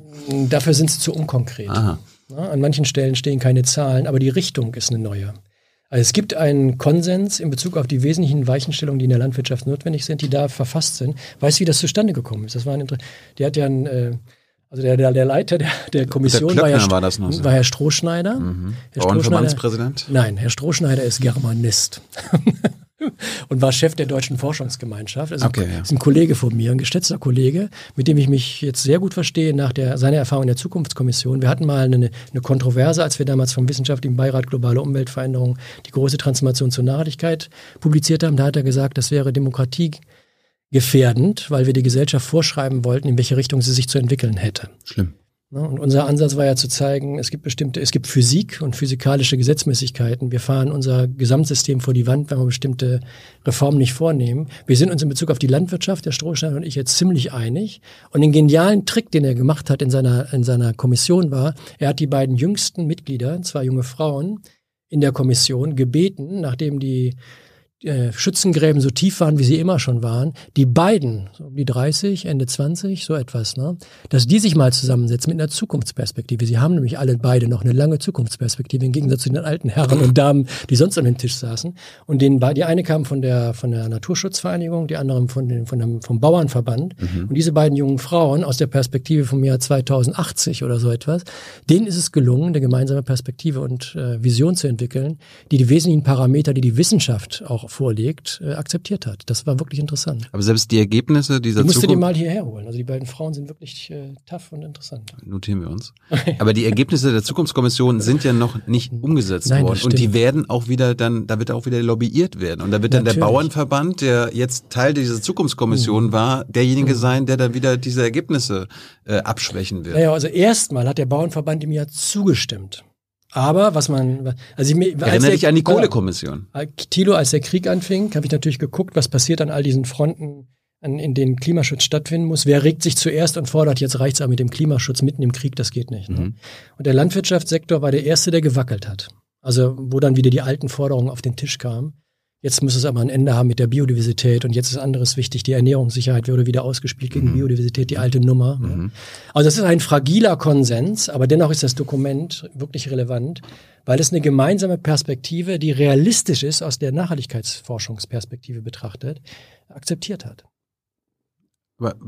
Hast du jetzt von Özdemir gehört, dass in dieser Legislaturperiode die Ergebnisse dieser Zukunftskommission umgesetzt werden? Was ich von Özdemir werden? nicht wörtlich, aber äh, sinngemäß gehört habe, ist, das ist für mich eine Roadmap. Also ist das Prinzip Hoffnung wieder. Du, du unterschätzt die Bedeutung solcher Veränderung von Perspektiven in der Gesellschaft, glaube ich. Für mich ist das was sehr Wichtiges. Also John Maynard Keynes, der Ökonom, wir haben ja viel über Ökonomen am Rand gesprochen, ne? der John Maynard Keynes, der Keynes hat mal gesagt, to develop new concepts and ideas, that's very easy. To forget the old ones, that's really difficult. Richtig. Ja? Das ist, also, das ist, und das ist, also deswegen ist so eine Verschiebung von Perspektiven, die in der Gesellschaft Anklang finden und äh, von der Gesellschaft getragen werden, eine Voraussetzung dafür, dass wir überhaupt vorangehen können. Ansonsten bräuchte man ja sozusagen eine aufoktroyierte Nachhaltigkeitstransformation. Also in einer offenen Gesellschaft funktioniert das sind nicht. Wir, ne? Sind wir bei deiner Häufigkeitsverdichtung? Ja. Ich habe dir ja zugehört beim ersten Interview. Das finde ich gut. Aber Im man, Urlaub, die aber man, also ich bin begeistert. Am Strand habe ich es mir angehört. aber das gut. könnte man ja auch umdrehen und sagen, die Häufigkeit nimmt zu, ja. dass wir sehen, dass es kein Systemwandel geben darf und soll. Also ich sehe zwei, vielleicht sage ich zwei Dinge dazu. Das eine ist, ich sehe zwei Häufigkeitsverdichtungen, die gleichzeitig vonstatten gehen. Das ist übrigens auch in solchen, solchen zugespitzten Krisensituationen, so Umbruchssituationen ist das nicht die Ausnahme, sondern eher die Regel. Also es gibt nicht nur eine Häufigkeitsverdichtung, auf die würde ich bestehen, sozusagen, wenn du die letzten zehn Jahre anguckst. Ne? Also wir, wir haben in Europa 80, 85 Prozent der Investitionen in den letzten zehn Jahren schon, haben wir im erneuerbaren Energiesystem, nicht mehr im fossilen Energiesystem. Das ist ja eine signifikante Veränderung. Wir haben den European Green Deal. Also wir könnten eine lange Liste aufmachen von Dingen, wo es in die richtige Richtung geht. Es gibt also Häufigkeitsverdichtung in dieser Perspektive. Es gibt auch wenig Widerstand dagegen. Also wenn du dir den BDI-Bericht anschaust, wo die sagen, wie wollen wir den, wie wollen wir 2045 klimaneutral sein, dann nimmt er all die wissenschaftlichen Grundlagen auf, die du auch in den Uber-Berichten findest. Und das ist gut, dass das so ist. Also da gibt es eine Häufigkeitsverdichtung in diesem Sinne.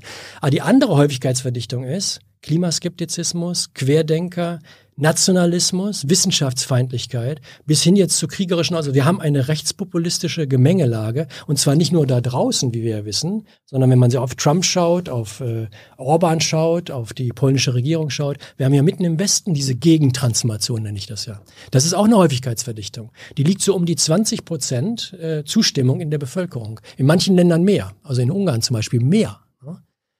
Und insofern ist das, wir, wir, haben, wir reden ja oft über Kipppunkte im Erdsystem, wir auch eine, haben auch eine Kipppunkt in, Kipppunkt in unseren Gesellschaften. Ja. Und diese beiden Konstellationen, die sind, die sind beide da. Aber die, die, diese Kippsituation in der Gesellschaft meine ich, meine ich aber ja. auch. Und ja, das ich glaube, ich glaube, das Publikum versteht auch, dass das jetzt so ein, mhm. so ein Spiel ist äh, zwischen uns, weil du bist natürlich Optimist und be, äh, verweist auf die Liste der richtigen Richtungen und ich verweise aber auf den auf die realistische Perspektive, ja. auf den Pessimismus und und verweise auf die Liste mit wir, bleib, wir gehen in die falsche Richtung, beziehungsweise wir bleiben in den falschen Pfaden. Ja, halte ich es mit Sartre, ne? das kennst du ja bestimmt, den Optimismus der Tat und dem Pessimismus der kognitiven Analyse. Ne? Also wenn der, das machen wir am Uber ja nicht anders. Wenn wir unsere Strategien entwickeln, wir sind ja nicht, wir sind ja nicht die blöden Naiven, dann wissen wir, also ja.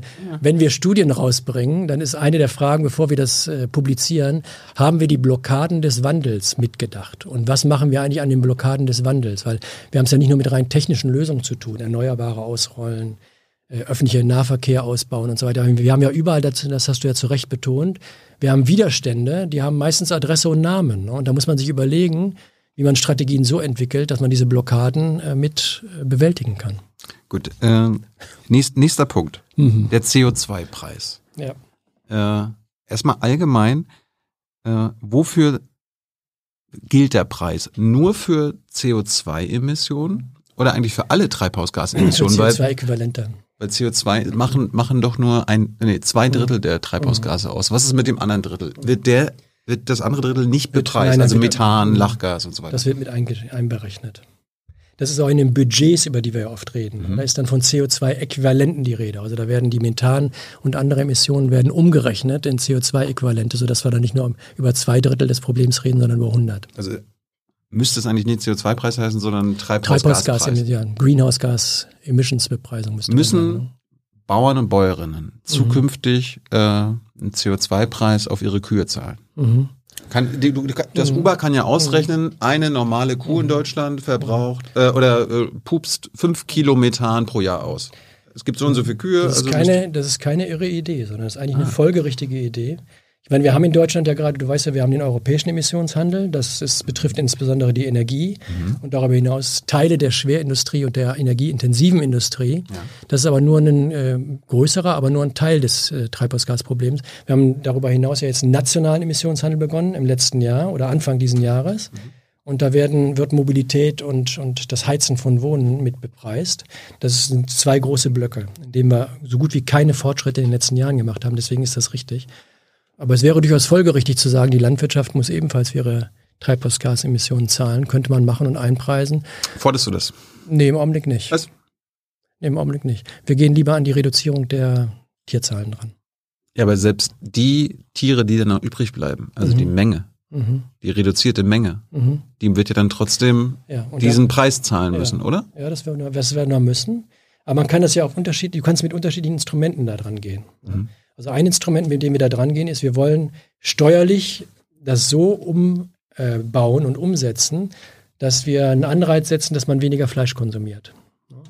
Wir wollen auch einen Ausbau der, der Infrastrukturen, was unsere Cafeterien und, und Restaur öffentlichen Restaurants in Schulen und sonst was angeht, äh, sodass man da mehr vegetarische Kost anbietet, sodass es attraktiver wird. Also wir wollen da von der Konsumentenseite dran gehen. Immer angebotsorientiert, nichts Nee, regulieren. Nee, nee, nee, nee, nee, das ist die Nachfrageseite. Da wollen wir den, den Konsum. Aber es gibt nicht Eine das Regulierung eine. des Konsums. Eine, naja, das ist schon eine Regulierung. Ne? Also wenn wir sagen, ihm ist die, die, die Steuer für nicht fleischliche Lebensmittel auf Null, das ist schon eine klare ordnungspolitische Maßnahme. Mhm. Wie findest du das, dass die EU äh, jetzt erneut kostenlose CO2-Rechte für energieintensive Industrien beschlossen hat? Also gut. zum Beispiel für, für Stahl und die Zementindustrie. Finde ich nicht gut. Das, ist ja irre. Das gehört zum Paket der, der Reaktion auf den Russlandkrieg. Also die Industrien, die am meisten, also die, die CO2-lastigsten, Ja, ich bin da bei dir. Also mein, mein Talk ist, wir dürfen jetzt in der Russland-Krise unsere Kernparameter, also wie viel wollen wir da reduzieren, in welchen Sektoren, wie schnell wollen wir die Erneuerbaren ausbauen, an diesen Kernparametern dürfen wir auf keinen Fall wackeln. ich habe, äh, du hast mich letztens darauf gebracht, also in dem Interview, du hast ja von der grauen Energie gesprochen. Mhm, Gebäude insbesondere. Also wenn, wenn du wenn du Beton herstellen musst. Ne? Mhm. Ja. Das ist ja so Wahnsinn. Also acht bis zehn Prozent aller globalen Emissionen Mhm. äh, entstehen durch die Betonherstellung, Ja. also wenn wir Zement. Ja, wir haben ist dreimal 2000, so viel wie der 2015 Flugverkehr oder weltweit. 16 haben wir ausgerechnet, dass wir haben, wir werden ja eine Verdopplung, da sind wir wieder bei globalen Themen. Also das Ja. Thema kann nicht national und europäisch nur gelöst werden. Wir kriegen eine Verdopplung der urbanen Infrastruktur. Mhm. Und eine Verdopplung der urbanen Bevölkerung von jetzt 3,5 auf dann 7 Milliarden Menschen in 2050, in 25 Jahren, also in dem Zeitraum, in dem wir dekarbonisieren müssen, Richtung Null. Also wahrscheinlich wenn wir, eine diese, Verdopplung der Betonherstellung. wenn wir die Gebäude so bauen, wie wir sie jetzt bauen, ist das 1,5 Grad Budget nur mit dem Bau der Gebäude. Also da ist noch nichts mit Konsum und so weiter, ist schon weg. Deswegen Wahnsinn. ist Baustoffe, das hört sich sehr technisch und super langweilig an. Ne? Baustoffe ist echt wichtig. Wir hatten ein Interview mit Annette Hildebrand. Müsst ihr unbedingt gucken. Annette Da- Hillebrand, ja, ja. Darüber Mit hatten wir geredet. Ja, wir machen gerade ein Papier für Frau Geiwitz, wie man die 400.000 Wohnungen klimaneutral und sozial hinbekommt. Und da ist die Annette Hildebrand auch dabei. Tolle. Kollegin. Aber müssen wir da nicht auch quasi sofort regulierend angreifen und, und der Industrie sagen, äh, ihr habt jetzt hier noch fünf Jahre Zeit, bis dahin könnt ihr noch äh, mit Zement und äh, Beton buddeln und bauen, aber dann ist Schluss? Also wir haben nur wenige, wir haben da wirklich ein, Wissensbild. Wir haben ja, ich habe ja, sage ja oft, die meisten Lösungen, die wir umsetzen müssen, die kennen wir immerhin. Klar. Dann ist Implementieren immer noch mal schwierig. Wir haben über Geld gesprochen, über qualifizierte äh, Kolleginnen und Kollegen und Mitarbeiter, die sowas umsetzen, über institutionelle Strukturen. Aber in den meisten Bereichen wissen wir eigentlich, wie es geht. Ne? In dem Bereich haben wir noch keine wirklich äh, guten Lösungen. Eine Suchrichtung ist ja, da engagiere ich mich selber, auch das U-Bahn äh, engagiert sich dafür, Bauhaus der Erde. Ne? Da ist einer der Ansätze ja, wir sollten mit äh, biobasierten Stoffen so weit wie möglich arbeiten. Aber das hat natürlich auch, findet seine Grenzen in den nicht nachhaltigen, wenn man Holz baute beispielsweise, äh, Holz, ähm, Holzbetrieben und der Forstwirtschaft. Also wir brauchen eine nachhaltige Forstwirtschaft, damit wir intensiver Holz dann im Baubereich nutzen können. Das ist eine gute Idee ansonsten, weil wir machen ja, wenn wir mit Holz bauen, hier haben wir auch einen Holztisch. Das, der Holztisch, das ist ja eine Senke. Wir haben eben über Senken gesprochen. Der Holztisch ist eine Senke. Und wenn wir unsere Städte aus Holz bauten, dann würden wir aus einer riesigen Quelle, du hast ja eben gesagt, wie viele Emissionen resultieren aus dem Bau von Gebäuden. Zehn Prozent. Ja, dann hätten wir aus dieser riesigen Quelle hätten wir eine Senke gemacht. Mhm. Aber das können wir natürlich nur in dem Maße machen, wie die Forstwirtschaft auch nachhaltig organisiert ist. Ansonsten holen wir uns die Emissionen dann bei der Zerstörung von äh, Landnutzung. Aber Stand jetzt fördert die Europäische Union diese dreckigen äh, Industrien. Also die Zementindustrie wird äh, subventioniert und befreit von der CO2-Bepreisung. Der befreit weiß ich jetzt nicht. Also gibt, äh, die, die, die bekommen kostenlose CO2-Rechte. bekommen äh, Zertifik kostenlose Zertifikate. Ja, ich meine, du, das Problem ist im Augenblick, wir müssen eine Reihe von. Die können umsonst direkt Ich bin dagegen. Ne, Habe ich es hab hab deutlich ausgedrückt? Ich bin dagegen. Ne? Aber es ist, es ist jetzt eine Diskussion, die stattfindet im Rahmen der Russland-Debatte, die wir haben. Ne? Also Industrien, die im Augenblick energieintensiv sind, dazu gehört natürlich die Zementindustrie. Das ist doch die, die sind in einer schwierigen Situation. Aber das ist so eine Fortführung der EU-Politik, also kostenlose CO2-Rechte. Nein, die Zertifikate, also wir haben einen Zertifikatehandel, der abgestimmt ist auf die Klimaziele der Europäischen Union, die da lauten 2050 Klimaneutralität und bestimmte Ausbaupfade bei den Erneuerbaren. Und darauf abgestimmt sind die, sind die Zertifikate, die entsprechend sinken. Also mit dem europäischen European Green Deal haben wir das wirklich angefasst. Wir hatten einen zahnlosen Emissionshandel, der zu viele Zertifikate im System hatte und deswegen nicht gegriffen hat. Und jetzt haben wir aber einen Emissionshandel, der die Emission, der die Zertifikate reduziert, ja. analog zu unserem Zielsystem. Das ist sehr gut. und das, was du jetzt gesagt hast, ist, diese, ist eine Ausnahmeregel, die geboren worden ist im Rahmen der, okay. des, des Ukraine-Krieges oder des Krieges gegen die Ukraine. Ich finde das nicht richtig, aber in dem Kontext ist das entstanden. Aber wer ist auf diese irre Idee gekommen? Und warum haben sie es durchgesetzt? Naja, also das kann man sich leicht vorstellen, wo der Druck herkommt. Der kommt aus der Industrie. Ich meine, alle Industrien, wenn ich, wenn du jetzt, wenn du dich mal kurz, ist vielleicht schwer, aber wenn du dir mal überlegst, du wärst ein CEO in irgendeinem energieintensiven Unternehmen, na, stell dir mal vor, du wärst das für einen Moment nur fünf ich Minuten, bin, Dilo. Ich bin Vorstandsvorsitzender der Zement GmbH. Jawohl. Ja. Okay. Na, und deine Energiepreise gehen jetzt natürlich durch, den, durch die Decke. Die Energiepreise haben sich verx-facht. Ich brauche Hilfe. Ja. ja. Und du hast andere Wettbewerber, die aus China kommen oder aus Südkorea kommen, die haben günstigere Energiepreise, die sind da möglicherweise subventioniert. Mhm. Und dann hast du ein Wettbewerbsproblem. Und da kommt der Druck her. Und ich bin nicht der Ansicht, dass man die Zertifikate reduzieren sollte, aber da kommt, das ist jedenfalls das Problem dahinter. Über den Kapitalismus reden wir gleich. Okay. ne? okay. Der Wettbewerb zwischen den Staaten. Einverstanden. Äh, wie hoch ist denn der CO2-Preis aktuell in Deutschland? Wir haben jetzt zwei CO2-Preise. Wir haben den europäischen CO2-Preis, der gilt ja für die Energiewirtschaft und Teile der, der energieintensiven Industrie. Da sind mhm. wir im Augenblick, glaube ich, bei 75, 80 Euro. Mhm. Dann haben wir einen 25 Euro Einstieg gemacht im Bereich des, des nationalen Emissionshandels. Da geht es um Mobilität und Heizen. Das haben wir eben hier schon kurz angesprochen. Wir haben höhere Einstiegspreise damals vorgeschlagen, aber jetzt sind es erstmal niedrigere gewesen. Ne? Nee, als, als du schon äh, ins Amt gekommen warst, 2020, Was hat das Umweltbundesamt neue Kostensätze für Umweltschäden vorgeschlagen. Erinnerst du dich noch an diese Zahl? 190 Euro. Ich kann es mal vorlesen. 190 Euro ist falsch. Mhm. Ist, oder nicht ganz richtig. Da bin ich aber gespannt. Also, der Kostensatz, ich zitiere aus eurem Papier, der Kostensatz für CO2-Emissionen stieg aufgrund der im Zeitablauf steigenden Schäden und der Inflationsanpassung von 180 Euro pro Tonne im Jahr 2016 mhm. auf 195 Euro im Jahr 2020. Was habe ich gesagt? Pass auf, du hast, du hast 195 mhm. gesagt. Mhm. Aber werden die Nutzen heutiger und zu, zukünftiger Generationen äh, gleichgewichtet, ergibt sich durch die dann stärker berücksichtigten zukünftigen Schäden sogar ein Kostensatz von 680 Euro pro Ja, das kenne ich. Das kommt ja aus dem Uber selber. Ja, eben. Ja. Und das, was, das, was das Uber daraus abgeleitet hat, ist, wir bräuchten, also wenn man auf viele Förderinstrumente verzichten wollte, dann bräuchten wir aus unserer Perspektive 195, die Zahlen, die mir im Kopf waren, waren 190, dann sind es jetzt 195. Ja.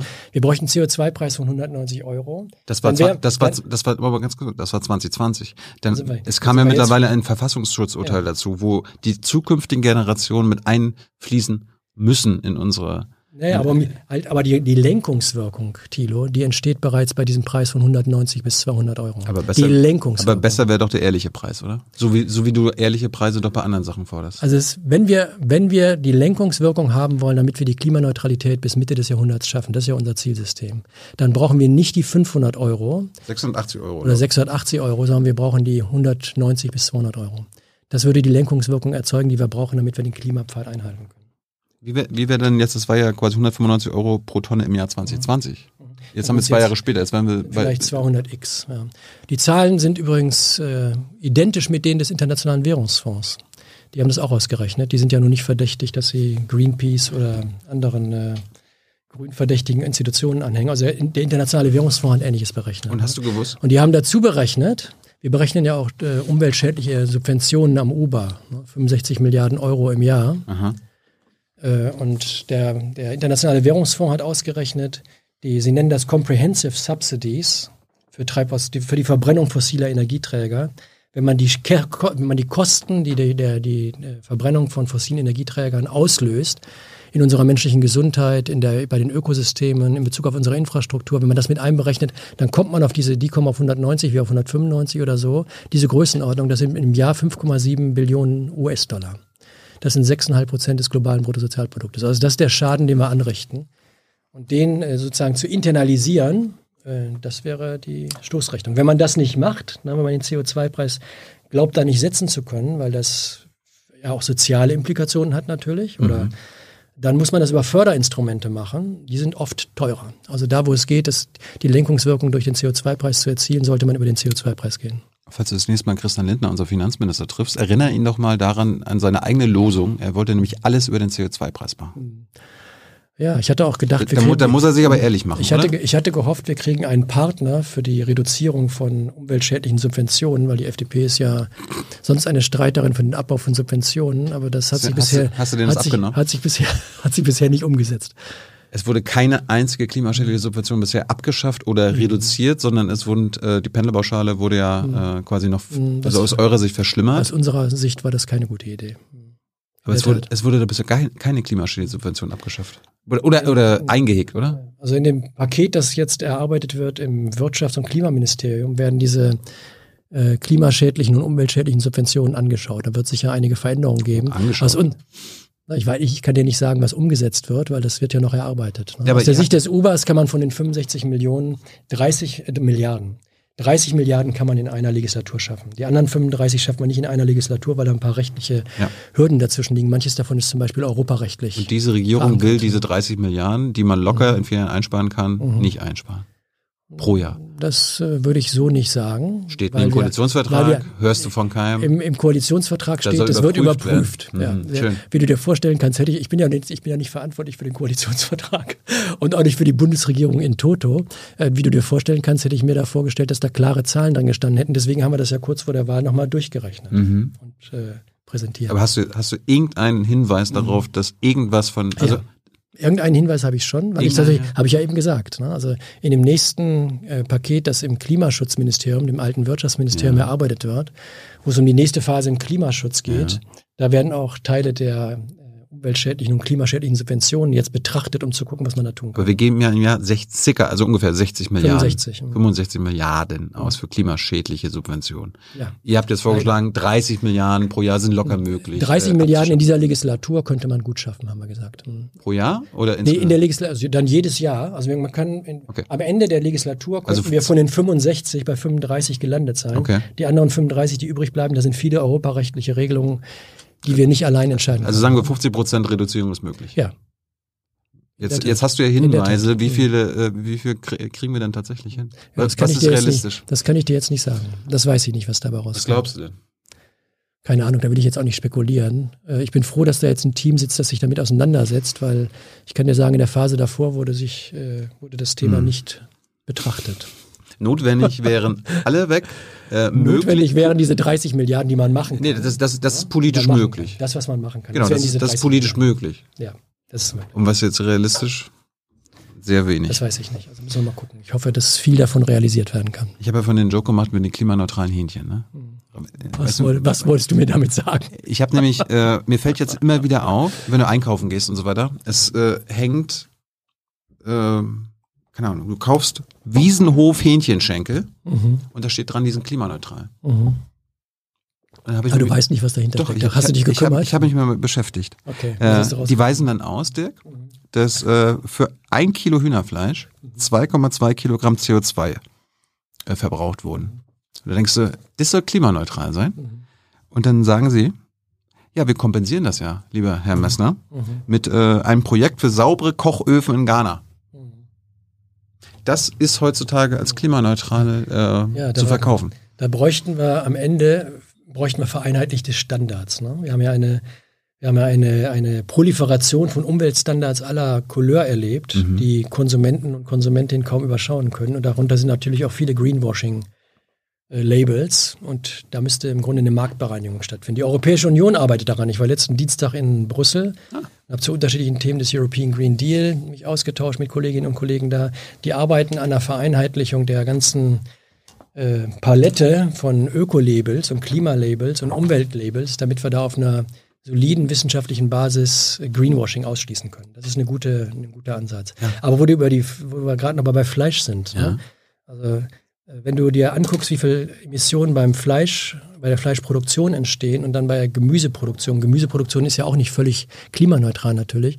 Aber wir sprechen über Faktor 7 bis 8. Ne? Also bei einem Kilo Fleischproduktion hast du einen Impact in Bezug auf die Treibhausgasemissionen, der sieben bis achtmal höher ist. Das ist also wirklich, das ist ein großer Hebel, den wir da haben. Deswegen ist diese ganze Tierhaltungsfragestellung und Fleischkonsum ist keine Nebenbaustelle, sondern wirklich wichtig.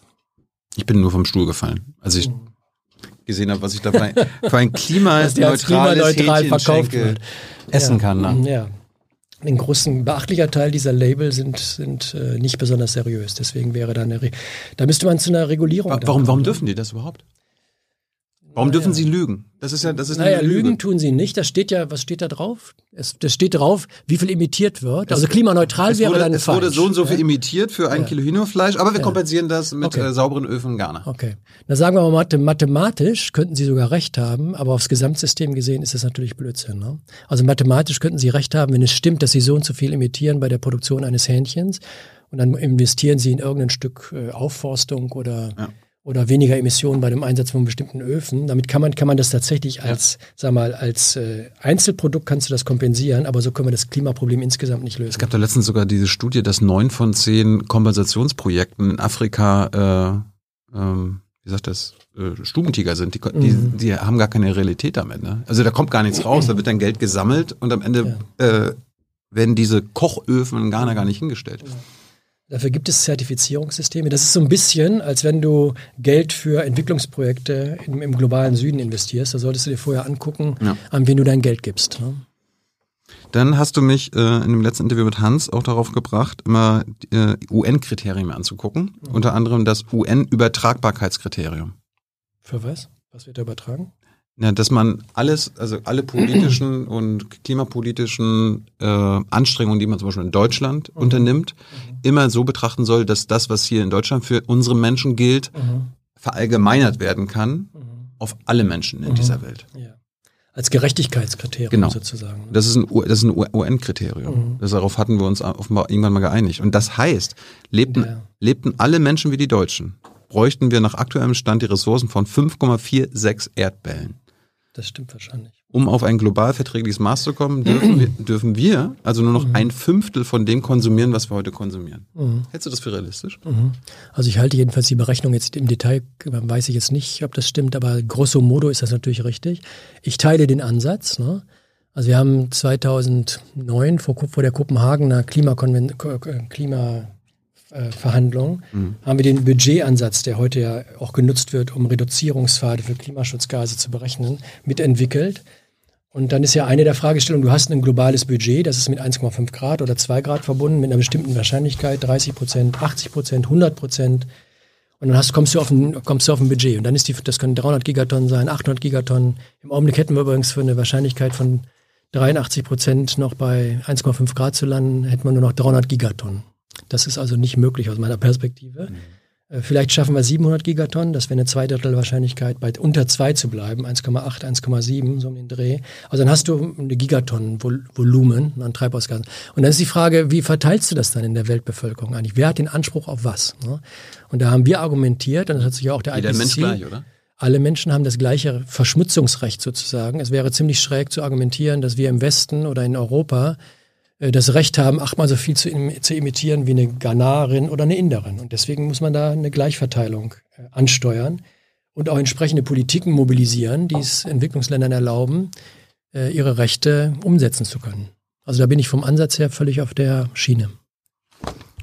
Äh, falls ihr Fragen habt an Dirk, gebt sie Hans in den Chat. Äh, der kommt dann gleich. Ich wollte jetzt nochmal zu einem, dem großen Thema kommen, was, wo du mit, womit du mich natürlich getriggert hattest. Mhm. Äh, Wachstum. Wachstum. Du hast nämlich so ein bei Hans gesagt, naja, die planetaren Grenzen sind zu akzeptieren. Ja. Und dann ist Wachstum möglich. Innerhalb der Grenzen Ja. ist Wachstum möglich. Mhm. Und dann hast du aber auch gesagt, der Wachstumszwang des Kapitalismus ist für mich nicht nachgewiesen. Mhm. Hast du dich in den letzten sechs Monaten mal schlau gemacht? Ja, ich sehe das noch immer so. Also ich halte diese Diskussion über, äh, brauchen wir jetzt in den nächsten zehn Jahren Zero Growth, No Growth, neutr neutral groß würde ich wahrscheinlich äh, unterstützen, aber Zero Growth oder, oder das halte ich für eine abwegige Diskussion. Ich kenne das Papier natürlich. Okay, Das halte ich für eine abwegige Dis Diskussion, weil im Umbau zur Klimaneutralität brauchen wir in vielen Feldern ja enorme Investitionsschübe. Wir bauen gerade eine komplett neue äh, Energieinfrastruktur auf. Wir haben eben über die, eben über die Gebäudeinfrastruktur gesprochen. Wir brauchen eine, eine energetische Sanierungsquote von zweieinhalb Prozent der Gebäude Jahr für Jahr, sodass wir 2050 die Energie äh, Dämmproblematiken so gelöst haben, dass es mit unseren Klimazielen zusammenpasst. Wir brauchen in der Landwirtschaft enorme Investitionen. Investitionen sind ja wachstumsstimulierend. Klar. Also die Transformation ist Da ist ja wachstumsstimulierend. niemand dagegen. Da bin ich dafür. Und dann gilt es im zweiten, also das ist der erste Punkt. Ne? Also im Augenblick ist nicht Zero Growth oder even äh, Negative Growth notwendig, sondern wegen dieser Investitionen für Infrastrukturentwicklung werden wir mehr äh, in, äh, Growth in Gang setzen. Der zweite Punkt ist dann, für mich ist das Entscheidende, dass wir die Grenzen des Erdsystems, ne, dass wir die einbauen in unser Ordnungs, in unsere Ordnungspolitik sozusagen. Und innerhalb der Grenzen des Erdsystems werden bestimmte Bereiche enorm wachsen können und andere Bereiche werden verschwinden müssen enorm wachsen können, zum Beispiel alle möglichen Dienstleistungen, äh, Gesundheit oder Kinderpflege oder Altenpflege oder alle möglichen Dienstleistungen irgendwelcher Art. Alles, was mit CO2-Emissionen zu tun hat, wird nicht nur reduziert werden müssen, sondern verschwinden müssen. Dafür arbeiten wir ja hart und formulieren Lösungen, wie das gehen kann. Also das Wachstum und die Entwicklung der Gesellschaften, das ist eigentlich, das ist die Message des Anthropozän. Ne? Das Wachstum die, und die Entwicklungsmöglichkeiten von Menschen und die Innovationsfähigkeit von Gesellschaften muss innerhalb der Grenzen des Erdsystems stattfinden. Das ist der entscheidende Punkt. Und dann ist vielleicht noch ein Schritt weiter. Wir haben neulich eine Diskussion gehabt mit Kolleginnen und Kollegen vom Max-Planck-Institut. Da sagte irgendeine Frau, sie findet diese Begrifflichkeit, we have to decouple our growth and well-being from resource consumption. Fände sie irreführend, diese De Decoupling-Geschichte, die ja zunächst mal sehr einleuchtend ist, weil es geht darum, dass wir Wohlstand erzeugen wollen, aber wir wollen dabei die Ökosysteme nicht weiter belasten und die Ressourcen nicht weiter ausplündern. Decoupling. Ne? Sie sagt, worum es eigentlich geht, was viel schwieriger vorzustellen ist, und da ist konzeptionell noch einiges zu arbeiten, würde ich sagen. Wir brauchen ja eigentlich ein Wirtschaftssystem, das compatible ist, also eingefügt wird in die Dynamiken des Erdsystems selber. Also die, müssen, die Ökonomie muss sich der Ökologie äh, unterwerfen. sie muss sich in sie einfügen. Ja. Sich nicht unterwerfen finde ich äh, keinen guten Begriff, aber einfügen finde ich einen guten Begriff.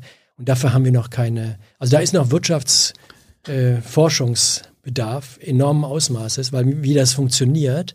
Ich meine, wir, wir haben eben über die, die Holzgeschichte gesprochen. Ne? Wir müssen raus aus dem Zement, wir müssen aus bestimmten Rohstoffgebräuchen äh, müssen wir raus.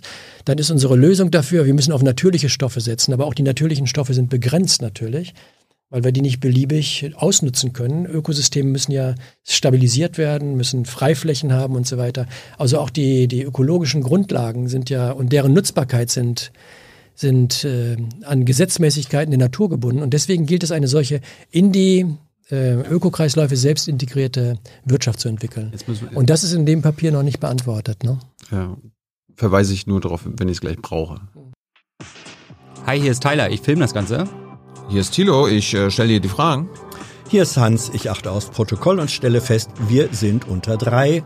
Heimliche Info nur für euch. Gar nicht so heimlich, kann man in den Infos lesen, wie man uns unterstützen kann. Nämlich per PayPal oder Überweisung. Weiter geht's. Okay. Weil wir reden hier die ganze Zeit über einen System Change. Aber Dick Messner traut sich nicht, den Kapitalismus, das System an sich in Frage zu stellen, was uns diesen, diese Klimakatastrophe eingebracht Mit hat. Kapitalismus kenne ich mich echt aus. Ich weiß. Darum, darum, hat mich das ja so gewundert, wie du das nicht Ja. äh, wissen kannst. Ja. Das Wirtschaftswachstum durch den Kapitalismus hat uns diesen, diese CO2-Emissionen Mhm. gebracht. Und Wirtschaftswachstum heißt immer mehr CO2-Emissionen. Immer. Aber Und das war, das war bisher nur, äh, wenn du die, die letzten Jahrzehnte anguckst, äh, in Sachen. Tino, das verstehe ich das Argument verstehe ich gut. Ne? Aber wo hört, was ist deine Kapitalismus-Definition? Also wo hört der Kapitalismus auf und wo beginnt er? Also wir haben ja, also wir haben ja Kapitalismen rund um den Erdball. Ne? Wir haben ja Gesellschaften, nehmen wir mal die nordeuropäischen Länder, die haben in Bezug auf die sozialen Dimensionen wirtschaftlicher Entwicklung im Kapitalismus, aber auf, eine, auf ihre Art und Weise ein ganz anderes Gesellschaftsmodell geschaffen als zum Beispiel äh, die USA oder Großbritannien. Stehen die Dänen, die Schweden nicht in Konkurrenz mit Deutschland oder mit China? Doch stehen sie. Ah ja. Aber haben sie ein höheres Maß an sozialer Ausgewogenheit realisiert? Ja oder nein? Ist der Gini-Koeffizient um ein Vielfaches besser, ja oder nein? Also du kannst innerhalb des gleichen. Emittieren Sie trotzdem noch CO2? Ja, das äh, ist dann die zweite, ja, das ist die zweite Runde des, der Regulierung. Also der Kapi den Kapitalismus sozial auszugestalten, daran ist ja im Prinzip nach dem Ende des Zweiten Weltkrieges gearbeitet worden. Und da gibt es sehr unterschiedliche Modelle, die sich daraus gebildet haben. Also ich war immer ein großer Freund der nordeuropäischen Ja. Wohlfahrtsstaats. So, und jetzt kommt die zweite Welle, äh, den Kapitalismus gestalten zu müssen. Und da geht es darum, die ökologischen Dimensionen anzuerkennen und zu regulieren, sodass Wirtschaft mit den, mit den Naturgesetzen vereinbar wird. Das- Weil, weil, Thilo, mir bisher noch keiner untergekommen ist, aber wenn wir jetzt eine Gelegenheit hätten, du mir das erklärst, wäre das ja schön. Mir ist noch keiner untergekommen, der mir erläutert hätte, ein nicht kapitalistisches System sieht wie folgt aus. Hier sind die drei Basisinnovationen und Veränderungen. Und dann haben wir eine Wirtschaft, äh, die die sozialen und die ökologischen Probleme gleichermaßen in Luft Das auflöst. ist, das ist das Problem an der Kapitalismuskritik. Du kannst, du kannst dir gar kein anderes System vorstellen, aber wir müssen. Aber hättest du ein paar Grundlagen dafür? Ich meine, was ist das, was ist das, wollen wir sagen, der Wettbewerb ist das Problem. Der Wettbewerb, den kannst, musst du einerseits einhegen, damit du Ressourcen nicht übernutzt. Und andererseits ist der Wettbewerb natürlich ein unglaublicher Innovationsmotor, den brauchen wir unbedingt. da sind wir uns einig, aber sollten Ja. die Staaten äh, äh, im Wettbewerb miteinander die stehen? Staaten stehen indirekt im Wettbewerb. Erstmal stehen die Unternehmen im Wettbewerb, aber die sind angewiesen auf nationalstaatliche Regulierungsbedingungen. Damit habe ich mich mal sehr Mhm. Der oberste intensiv Kapitalist ist immer der Staat. Nein. Der sorgt dafür, dass die, äh, die Wirtschaft läuft. Nein, das ist nicht richtig. Aber der, der Punkt war, Aber du müsstest mir erklären, Der- der Timo. ich Punkt- möchte, nur, ich, ich habe mich, ich, Der Punkt nein, war- du hast ja in meinem letzten Gespräch mitgekriegt, von meiner Entwicklung her habe ich mich sehr intensiv mit solchen Theorien auseinandergesetzt. Warum? Ne? Es würde mich eben interessieren, wenn du da eine gute Antwort auf eine Frage hättest, die ich nicht beantworten kann. Wenn man, wenn man sagt, hier haben wir ein paar Grundprämissen, eines nicht marktwirtschaftlich organisierten Systems, von dem wir glauben, das bringt uns soziale Inklusion und ökologische Tragfähigkeit gleichermaßen. Also wie sieht das aus? Was machst du da? Aus meiner Perspektive, wir brauchen Marktwirtschaft, aus meiner Perspektive. Da- ich sag dir gerade, wie ich das sehe. aber Marktwirtschaft ist nicht Kapitalismus. Aus meiner Perspektive brauchen wir marktwirtschaftliche Systeme wir und dann einig. müssen wir in die Marktwirtschaften so eingreifen, in der sozialen Dimension, in der Inklusions, in der sozialen Inklusionsdimension und jetzt in der ökologischen Dimension, die Grenzen des Erdsystems und der Ökosysteme, auch in kulturellen Dimensionen, in machtpolitischen Dimensionen, dass, der, dass die Marktwirtschaft Demokratie, Gesellschafts- und Erdsystem kompatibel wird. Da sind, da sind, wir uns einig. Sind wir uns einig? Okay, Und, äh, gut, dann arbeiten wir am gleichen Projekt. Und das, das, was ich hier einbringe, sind quasi Mhm. die Erkenntnisse der letzten Monate und Jahre unserer Gäste. Mhm. Und da ist doch das Ding, wir versuchen die Probleme, die das äh, Wachstum verursacht hat, Mhm. das kapitalistische Wachstum, durch Wachstum zu lösen. Das Hab ich- ist, das ich ist das der gesagt? Ansatz. Hab ich das gesagt? Nee, aber das, das, das ist die Realität. Nee, das ist nicht die Realität. Das ist die Das Realität, ist nicht die, Re- das ist die Nein, politische Realität. nein, das ist nicht wahr. Also die, sag mal, was, was Und- du mich jetzt eben gerade gefragt hast, wo und, ich du dir erläutern sollte. und, und du behauptest, Mhm. Dass es einen Kapitalismus geben kann ohne Wachstum. ja. Ich glaube, dass es einen Kapitalismus geben kann, der eingebettet ist in die Erdsysteme. Ein, einem, ein marktwirtschaftliches Modell, das eingebettet wird in diese Erdsysteme. Ich meine, wir hatten Wie soll das diese, diese, aussehen? aber Thilo, diese Diskussion, dass der Kapitalismus und die marktwirtschaftlichen Systeme nicht neue Anforderungen integrieren kann, die haben wir ja seit, sagen wir mal, Seit es, die, seit es die kapitalistische Gesellschaft und marktwirtschaftliche Systeme gibt, es gab auch das Argument, ohne Sklaverei kann es dieses Gesellschaftsmodell nicht geben. Da sind wir bei der moralischen und dann- Revolution. Und dann gab es das Argument, in einer marktwirtschaftlichen oder kapitalistischen Gesellschaft kann es keine soziale Ausgewogenheit geben. Wir haben aber in Nordeuropa gesehen, dass es das geben kann. Wir haben ein hohes Maß an sozialer Ausgewogenheit von Investitionen Aber im in den meisten Bildungssystem. Kapitalistländern eben nicht. Ja, aber wir sehen. umso ungleicher wird aber warum werden, wir nicht wie, warum werden wir nicht wie die, die das sehr gut machen, statt uns irgendein System, das du mir gar nicht beschreiben kannst, anzusteuern? Aber selbst deren System ist nicht nachhaltig, richtig? Deren System ist nicht ökologisch nachhaltig und das ist jetzt die, das ist die nächste Transformation. Aber deswegen nennen wir das ja auch die große Transformation.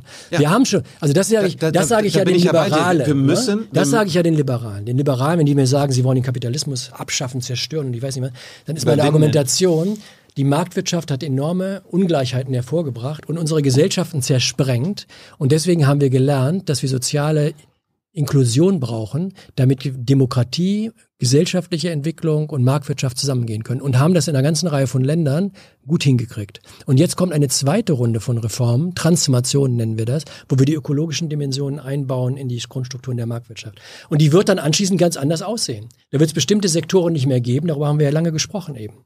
Da müssen bestimmte Entwicklungspfade abges abgeschnitten werden. Wir brauchen ganz andere Innovationen, die wir noch gar nicht kennen. Also wie verbinden wir dann die Ökosysteme und deren Dynamiken? Mit den äh, Senkenfunktionen von zukünftig mit äh, Naturstoffen gebauten Städten. Wir wissen noch nicht, wie das geht. Das sind also Innovationen, an die wir dann arbeiten müssen. Für die brauchen wir wahrscheinlich auch Wettbewerb. Es ist ja jetzt niemand gegen Markt, sicher. es ist ja niemand gegen Marktwirtschaft, Dirk. Das ist ja gut.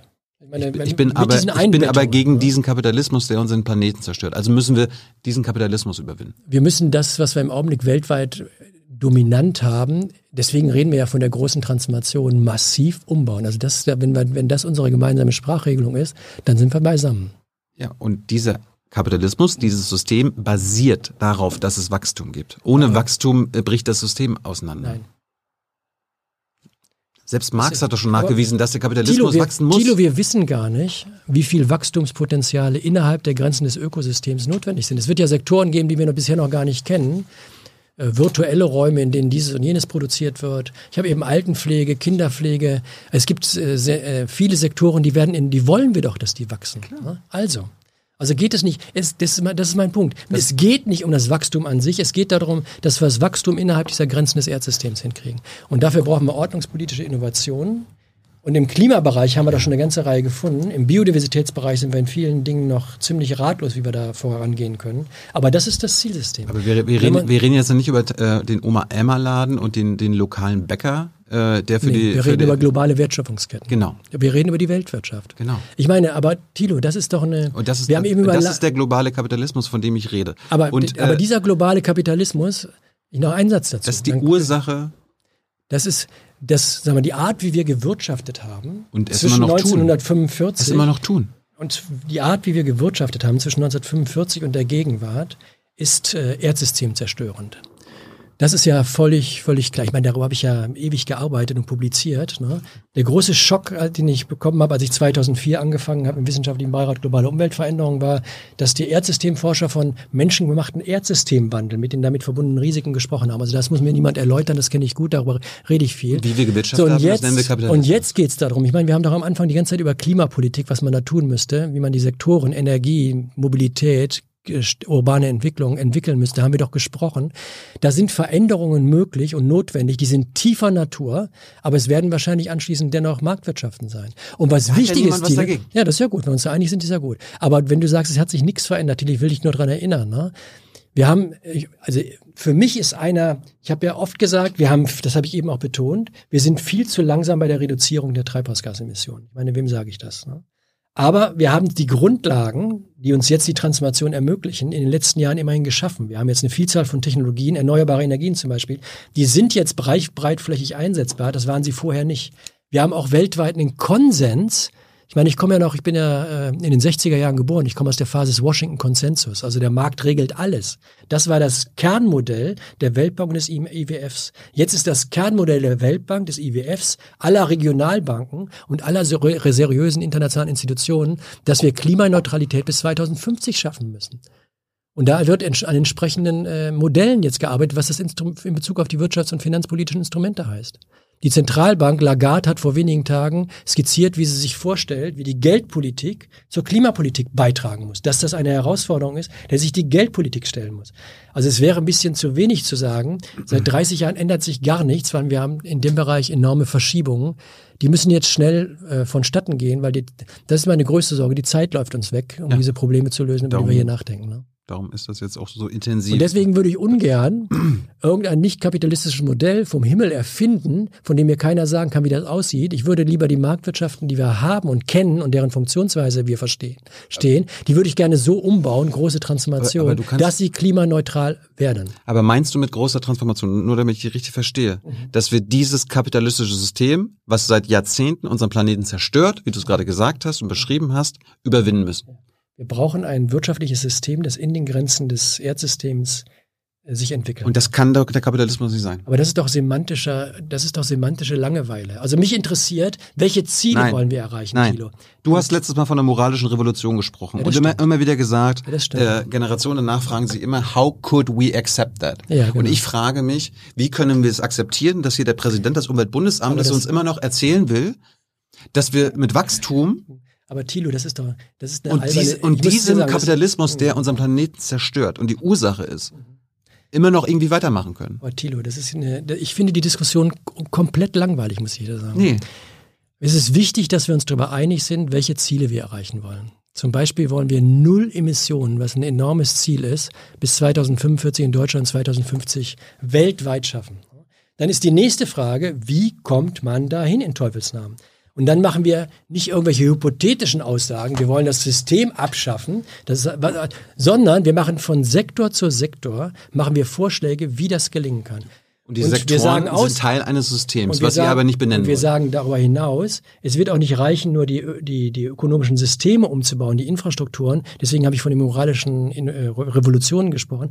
Menschen müssen unterstützen, dass wir in eine solche Richtung gehen. Also hat es auch nur, es hat eine, für mich ist das eigentlich im Wesentlichen ist es ein neues zivilisatorisches Projekt, um das es da geht. Ne? Und ob du dann anschließend sagst, jetzt ist endlich der Kapitalismus zerstört oder nicht, ist mir ehrlich gesagt Schnurzpiepe. Für mich ist es wichtig, dass soziale Inklusion stattfindet, dass Demokratie stabilisiert wird und wir in den Grenzen des Erdsystems wirtschaften. Ich wünsche mir nur Ehrlichkeit. Und am Ende, am Ende wenn, du von den verschiedenen Sektoren, wo wir was machen müssen, da Ja. sind wir uns ja alle einig. Das ist doch gut. Aber warum, ich meine, wieso und brauchst alle, du dann, Wenn du alle Sektoren zusammennimmst, dann haben wir ein System. Aber Tilo, Und das willst, du, das, das willst du dann aber nicht benennen. Ich will Ja, aber. Thilo, ich, ich, ich verstehe nicht, warum du, das ist so ein Verbalradikalismus, der gar nichts hilft. Ich meine, wenn wir uns doch einig sind, wir haben unterschiedliche Sektoren und da sind wir uns, da wissen wir, in welche Richtung wir was tun sollten. ja.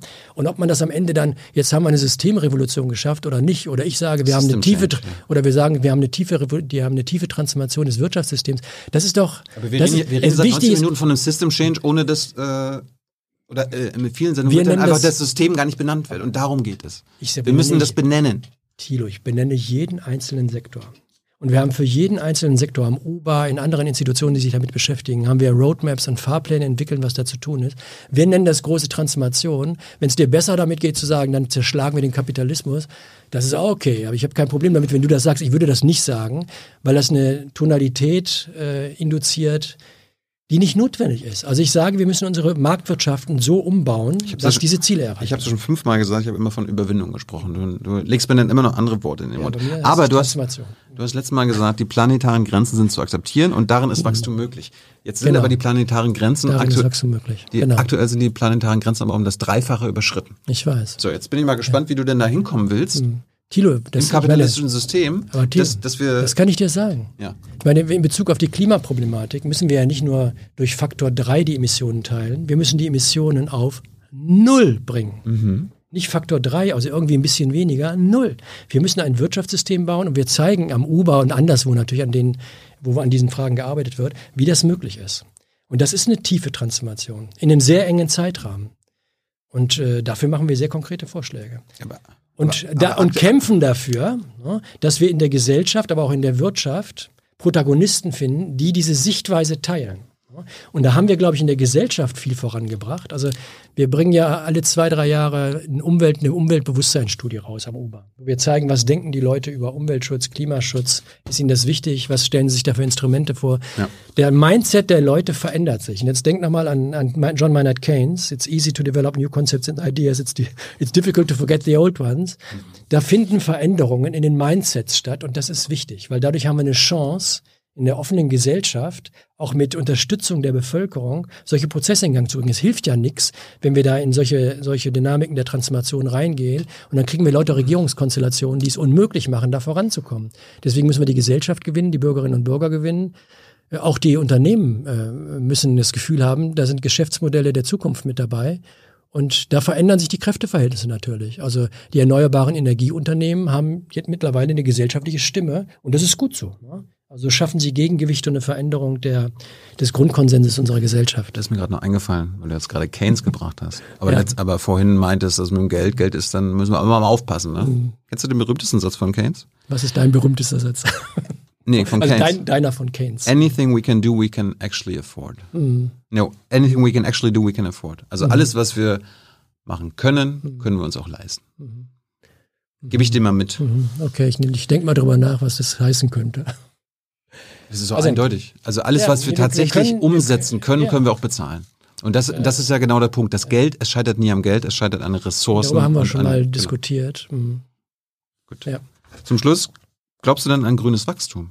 Mhm. Also wenn du jetzt so Green Deal und so Ja, weiter. Äh. Ja, natürlich. Also wir brauchen ja Sektoren. Also wenn du an die, die erneuerbaren Energien denkst oder wenn du an die neuen Baustoffe für die Bauwirtschaft denkst, das sind grüne Produkte, oder? Und das sind deswegen auch grüne Entwicklungspfade. Also daran glaube ich, wir brauchen die dringend, damit wir unsere Transformation schaffen. Es, es geht es um das Konzept grünes Wachstum. Also dass wir quasi einen grünen Kapitalismus. Aber ich habe dir meine Philosophie wirklich Ich erläutert, Thilo, weil mich langweilt diese Green Growth. Bist du ein Green Growth Befürworter, ja oder nein? Für mich ist der entscheidende Punkt, Growth und, den, und Entwicklung hat in diesen Kontexten und den Grenzen der ich Erdsysteme wollte, ich wollte jetzt das ist der ich entscheidende wollte Punkt. wissen, ob du Anhänger vom grünen Wachstum oder dieser Idee Ich von einem grünen Kapitalismus bist, weil dein eigenes, äh, dein eigenes Umweltbundesamt sagt ja, das ist eine Lüge.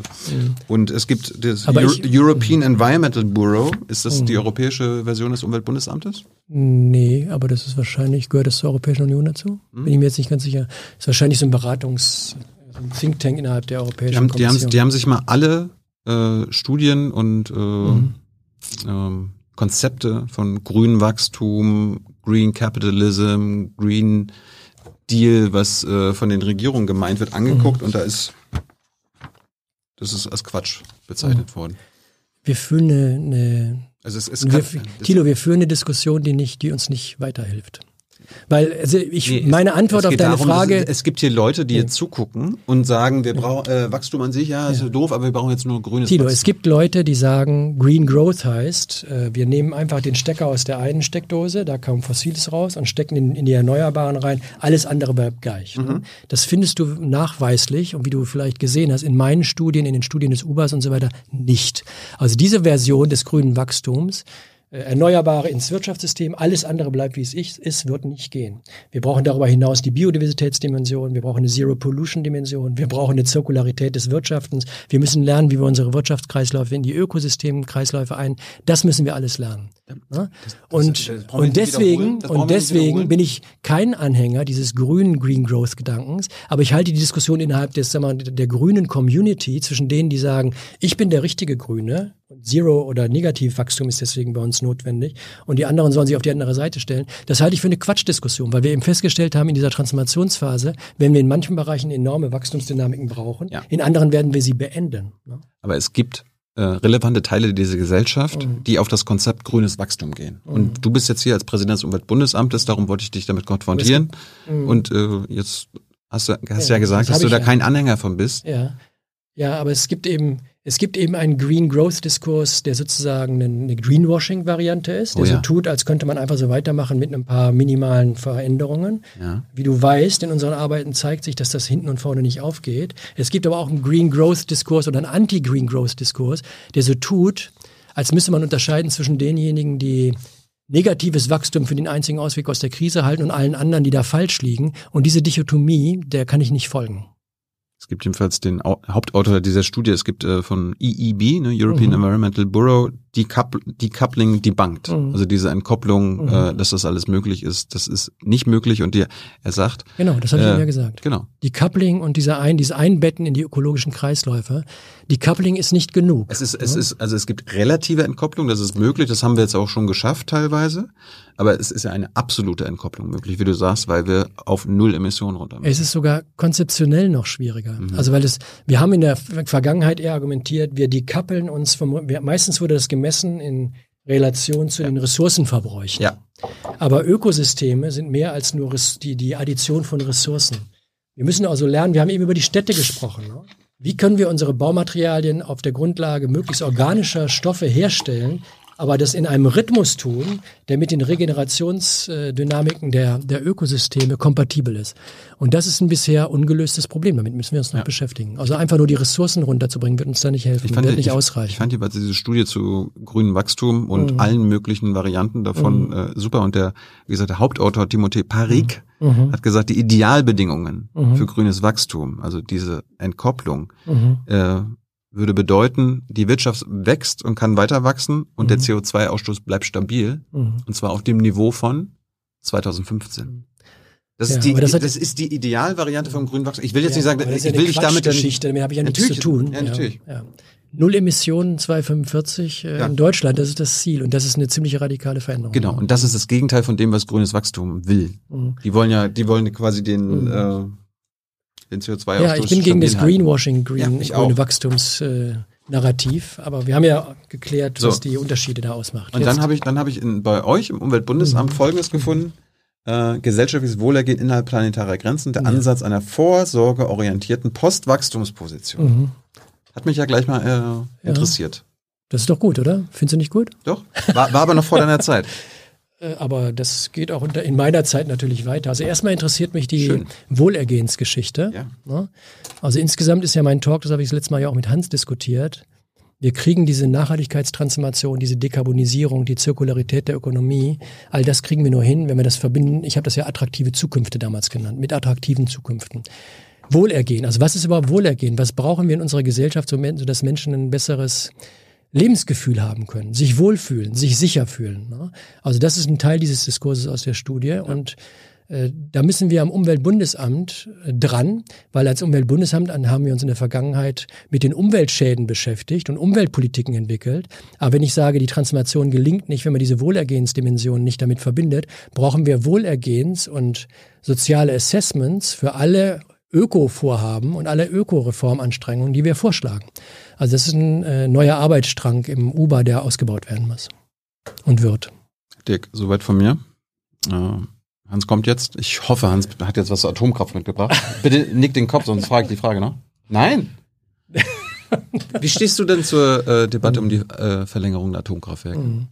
Das ist eine Phantomdiskussion. Also ich habe mir heute Morgen die Zahlen nochmal angeschaut und die in den letzten Tagen noch mal durchrechnen lassen. Also alles ergibt eigentlich, wenn wir die Atomkraftwerke eine Weile laufen, eine Menge länger laufen lassen würden, dann haben wir auf der Gasseite eine Entlastung des, des Gasangebotes von 1,1 Prozent. Also das ist Hm. eine Kleinigkeit. Ne? Und keine große Geschichte. Und deswegen halte ich das für eine Phantomdebatte. Und wir haben vom Uber ja, wir brauchen natürlich äh, Veränderungsprozesse in der Industrie, wir brauchen eine Beschleunigung des Ausbaus der Erneuerbaren und so weiter. Vom Uber haben wir gezeigt, mit ganz einfachen Verhaltensveränderungen kriegen wir 10 Prozent unseres, unseres Konsums und 10 Prozent unseres Verbrauches an Gas und anderen Energieträgern reduziert. Und äh, da, da spielt die Musik. Ne? 1,1 Prozent, ein Nebenkriegsschauplatz. Das heißt, die Diskussion lohnt gar nicht. Oder ist dir egal, äh, ob die jetzt noch verlängert Also werden wenn oder man, nicht? wenn man sagen würde, wir müssen in dieser Situation alles mobilisieren, was wir mobilisieren können, weil wir müssen, sollten verhindern, dass äh, dieser Winter ein kalter Winter wird und wir richtig, wir, we are running out of energy. Das ist natürlich ein Schreckensszenario für jede Gesellschaft. Wenn wir, für Wärme, wenn wir sagen, nicht aus Strom. Naja, aber wir können ja das, was wir dann durch Atomstrom an Strom produzieren, brauchen wir nicht mit Gas an Strom produzieren. Also gibt es natürlich gibt's Ja. schon einen Zusammenhang. Ne? Ja. Also wenn man sagt, wir müssen alles mobilisieren, dieses eine Prozent ist kriegsentscheidend, dann kann man da drauf gucken, aber man sollte sagen, es ist ein Prozent. Man sollte nicht so tun, als wäre das die Lösung eines großen Spiels. Ne? Und meine äh, Vorstellung, das Einzige, was ich eigentlich zu akzeptieren bereit wäre, aus, vor dem Hintergrund der Position des UBAs und meines eigenen Wissens darüber, wäre, dass man zu einer Streckung kommt. Also jetzt die Atomkraftwerke ausschalten für drei, vier Monate, bis es kälter wird. Dann lässt man sie drei, vier Monate nochmal laufen bis in den März. Geht das? Das geht, ja, weil dann wären die Brennstäbe ausgelutscht sozusagen. Weil wenn wir neue Brennstäbe besorgen wollen, dauert das erstmal viele Monate und dann ist der Winter vorbei, um, den wir uns jetzt eigentlich kümmern sollten. Und dann wäre es sozusagen ein Wiedereinstieg in die Atomkraft. Also als dann neue Brenn, als, äh, eher als neue Brennstäbe zu kaufen, geht es dann darum, dass wir die Erneuerbaren noch einen Tacken schneller ausbauen. Und der Substitutionseffekt, äh, den wir da haben, ist eben ein Prozent. Das ist keine riesige Dimension von Investitionen im Bereich der Erneuerbaren, die wir nicht schaffen könnten. Also das Einzige, was ich akzeptieren könnte, wäre diese Streckungsvariante. Interessant. Und allerletzte Frage von mir. Äh, du hast mich letztens überrascht bei Hans, dass du sagst, du fährst ja immer noch einen Verbrenner. Du hast immer noch, dein Dienstwagen ist immer noch ein Hybrid. Der Bundesrechnungshof steht zwischen mir und einem Elektroauto. Ist es immer noch so? Da wird jetzt an den Regeln gearbeitet, das könnte jetzt bald der Vergangenheit angehören. Ist dir das nicht Es ist peinlich? immer- das ist es nicht peinlich, dass Ja, du als Umweltbundesamtspräsident ist super einen. Verbrenner fährst? Ja, aber ich kann dann, nie- wir haben ja Regelwerke, an die wir uns halten müssen. Da kannst du nicht Fahrrad fahren und da wird das Auto stehen lassen? Ich fahre privat, fahre ich Fahrrad, Ja. weil ich muss ziemlich viel durch die Gegend fahren, um meine Termine organisieren zu können. Da braucht man manchmal da fahre ich in der Regel Zug, wenn es weitere Strecken sind, aber auf kürzere Strecken in der Stadt brauche ich manchmal auch das Auto. Aber der Bundesrechnungshof und seine Regelwerke, öffentliche Beschaffung ist da das Thema. Da muss man dran gehen. Ne? Also die neue Bundesregierung, das kann ich dir aber versprechen, arbeitet da dran. Wir haben auch eine Zusage vom Bundesrechnungshofspräsidenten. Äh, Also ich habe mich kann, ich, selbst- kann ich ja mal nachfragen. Ja, das wäre doch gut. Also wenn du danach fragst, ist das sehr schön. Also ich habe mich bei, beim Koalitionsvertrag und dem, was das Uber da produziert, das Uber macht ja auch immer Vorschläge, was man, was da rein könnte, was sinnvoll wäre aus unserer was Sicht. so alles ignoriert wird von denen. Da war auch, ne, das stimmt nicht. Ne? Also die, das meiste. das, äh, die, sagen wir, die meisten relevanten Bereiche von Energiepolitik und Verkehrs, Verkehrspolitik nicht. Energiepolitik, Baupolitik, da wurde doch einiges aufgenommen. Wir haben auch einen Vorschlag für öffentliche Beschaffung gemacht, das wollte ich ja sagen. Und deswegen hoffe ich, dass da was passiert. Wie bist du jetzt heute gekommen? Ich bin jetzt mit dem Auto unterwegs, weil ich habe noch zwei Anschlusstermine. Und das ist ein Verbrenner. Das ist ein Hybrid. Also Und, Verbrenner. so, und so, ich habe gesagt, sobald- ich, habe ich von Habeck und mal so- gelernt, man soll immer Verbrenner sagen, wenn, wenn Hybrid so, gesagt sobald ich das mit dem Bundesrechnungshof geklärt habe, kommt lange natürlich ein dauert das? Elektroauto. Das kann ich dir nicht genau sagen. Ich hoffe, das geht schnell. Dick, ich hoffe, es geht schnell, dass du mal wieder kommst. Vielleicht jetzt nicht in, in einem halben Jahr, aber vielleicht nächstes Jahr nochmal Okay, oder so. ich Ja? freue mich, wenn, wenn ihr mich wieder einladet. Spaß gemacht. Hat Spaß gemacht, war eine gute gespannt, was- Diskussion und man kann sich tatsächlich auch mal austauschen über eine etwas längere Phase als die üblichen 1 Minute 30 Interviews, ne, die schrecklich sind. Ich bin gespannt, was Das jetzt, war toll. bin gespannt, was jetzt das Publikum sagt. Ich wollte nur einen Hinweis geben, falls es heute produktionstechnische Probleme gab, liebes Publikum, äh, wundert euch nicht, der Studioleiter ist heute nicht da. Er wurde nämlich Vater. Hiermit äh, herzlichen Glückwunsch, Tyler, Das ist ein guter Grund. Ne? zur zweiten Tochter. Und er ist jetzt in Elternzeit. Darum verzeiht die ein oder anderen Probleme. Danke Dirk und jetzt kommt Hans. Okay. Hans, was machen wir jetzt? Was machen wir? Wir machen weiter. Ach so, wow. Doch, doch. Es gab äh, lebhafte Diskussionen äh, im Chat. Gut. Ähm, euer, euer, euer Kapitalismusstreit hat natürlich wenig überraschend die, die Gemüter Gemüter, auch ähm, erregt. Ich möchte da gerne mal äh, ansetzen, weil du ja sozusagen die Rollen umgedreht hast und quasi, ja, Ka Thilo, was ist denn nun Kapitalismus? Ne? Was verstehst du darunter? Ähm, ich setze da mal ein und sage, mein Begriff von Kapitalismus, über den ich dann mit dir reden würde, und manche Zuschauer sehen das, glaube ich, ähnlich, ist erstens eine äh, Wirtschaftsordnung und damit auch Gesellschaftsordnung, die auf A, Privateigentum an Produktionsmitteln äh, beruht, B, ähm, die, was dann auch bedeutet, die Möglichkeit privater Aneignung gesellschaftlich erzeugten Mehrwertes, womit C die Akkumulation des Kapitals sozusagen eine innere Triebkraft ist. Und D wird die Steuerung von Produktion und Konsum über Marktkräfte geregelt. Einverstanden? Nein. Nein, sondern? Das sind aber die klassischen Marxischen äh, Kriterien, also auf die ich mich jetzt Ja, beziehe. aber deswegen fand ich eben diese Diskussion nicht zielführend, weil ich meine, wenn du dir die, wenn du sagst, bis auf Nordkorea, Mhm. der Rest der, 100 der 200x-Staaten sind eigentlich alles Kapitalismen und Marktwirtschaften, Mhm. aber die Gesellschaften, in die wir dann reingucken, wenn wir uns die Land für Land angucken, sind ja komplett unterschiedlich. Aber diese Elemente Und diese haben sie doch Elemente gemeinsam. gelten eben auch nicht. Also nehmen wir nur mal das Sondern? letzte, Ja. die Steuerung von Investitionstätigkeiten. Nee, nee, nee, die Steuerung von Produktion äh, und Konsum Ja. wird über den Markt im Wesentlichen geregelt. Also wenn man, wenn man dann feststellt, dass in den meisten europäischen Ländern ja, 50 Prozent, 50 Prozent der Investitionen öffentlich, direkt öffentlich induziert sind.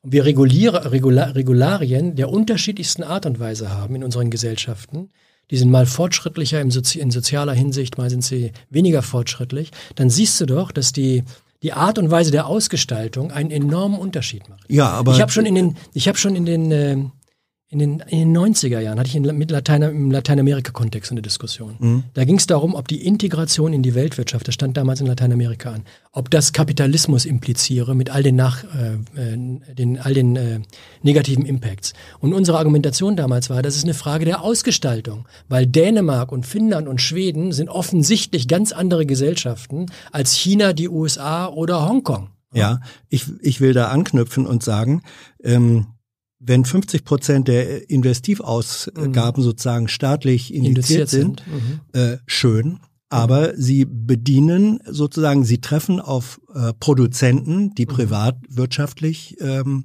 organisiert sind, die diese Aufträge annehmen, wenn es ihnen die Möglichkeit der Kapitalakkumulation ermöglicht. Das mhm. heißt, da ist der Staat eine Marktkraft, von daher mhm. stimmt dann der dritte Satz doch. Nee, das stimmt nicht. Weil die Ziele, die die Regierungen verfolgen in Bezug auf die gesellschaftliche Entwicklung, sind sehr unterschiedlich.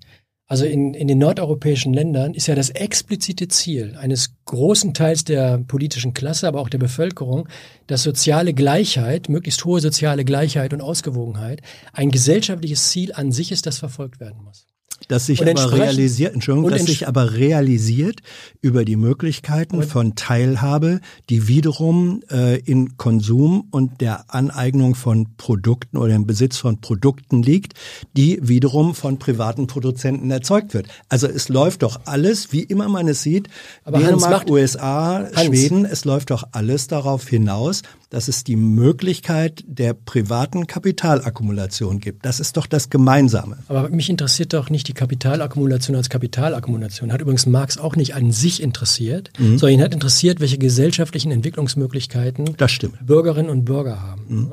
Also ist es doch wichtig, ob ich 30 Prozent Armut in einer Gesellschaft habe oder fünf.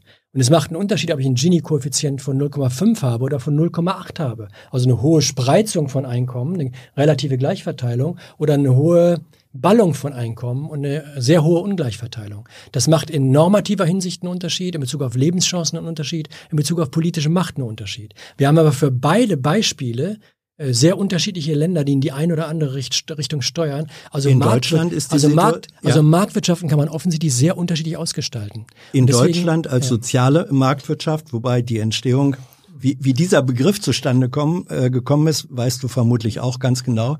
Das war im Grunde eine lapidare Bemerkung von Alfred Müller-Armack, der, ähm, als das Wirtschaftsprogramm der CDU geschrieben wurde, und da, die waren ja am Anfang äh, Kapitalismus kritisch und ja, als es dann berühmte hieß Marktwirtschaft, Programm. Ja, ähm, da hat äh, Alfred Müller-Amack gesagt, dann nennen wir das soziale Marktwirtschaft, dann ist das abgedeckt. So ist dieser Begriff zustande ja. gekommen, kann man nachlesen. Ja. Aber äh, egal, äh, äh, nur eine Anekdote. Nur weil du sagst, ähm, es wird ja unterschiedlich ausgestaltet. Gini die, Gesellschaft, und die so Gesellschaften sind ganz andere, das wirst, da wirst du mir doch zustimmen. Aber die Tatsache der Spreizung zwischen Arm und Reich ist bei uns ein sich weiter öffnen der Schere. Aber wir haben Gesellschaft, ich bleibe dabei. Wir haben Gesellschaften, insbesondere in Nordeuropa, die für mich ein Beispiel sind in diesem mhm. Feld. Wir haben ja eben darüber gesprochen, dass in der ökologischen Dimension da noch viel nachzuarbeiten ist, aber in der sozialen Dimension, die sich fundamental von dem unterscheiden, was wir in anderen Ecken und Enden der Welt haben, ob in China, auf ganz andere Art und Weise wiederum, in, und in den USA. Da haben wir einen Staatskapitalismus in, in China, ja, würde ich also dann Insofern okay. finde ich diese Diskussion, ja. ist das ein kapitalistisches Land, ja oder nein, insofern langweilig, weil meine Antwort wäre ja bis auf Nordkorea, sind 200 X-Länder, sind kapitalistische Nationen, aber sie sind in ihrer Ausgestaltung, in der, in der Art der Lebensqualität und der Lebenschancen für Menschen sehr unterschiedlich, oder? Ja, aber äh, in der Realität des politischen und ökonomischen Prozesses finde ich die Frage gar nicht langweilig, weil das, was wir im Moment erleben, auch in Deutschland, das, das habt ihr vorhin ja auch diskutiert, ähm, wenn zum Beispiel staatliche Hilfen oder Programme oder staatliches Tun oder Lassen auch davon abhängt, ob eine Ökonomie noch wettbewerbsfähig ist oder nicht. Es muss ja zum Teil, das ist in der Logik dieses Systems, Wettbewerbsfähigkeit dadurch hergestellt werden, dass Produktion oder Ressourcenverbrauch ähm, wieder die ökologische Vernunft gemacht wird, um die Wettbewerbsfähigkeit herzustellen. Und das ist doch nicht langweilig. Mhm. Diese Fragen sind ja richtig gestellt, aber die thematisieren wir doch im Umweltbundesamt jeden Tag. Und dann und sehr, damit sind wir beim Kapitalismus. Und, und, und dann sehr konkret. Aber ich würde mhm. gerne diese konkrete Diskussion führen, ja. weil wir da die wirklichen Fortschritte machen müssen. Ein okay. bisschen Wasser wäre gut. Ja. Wenn ich ein bisschen Wasser kriegte. Ja. Haben wir noch?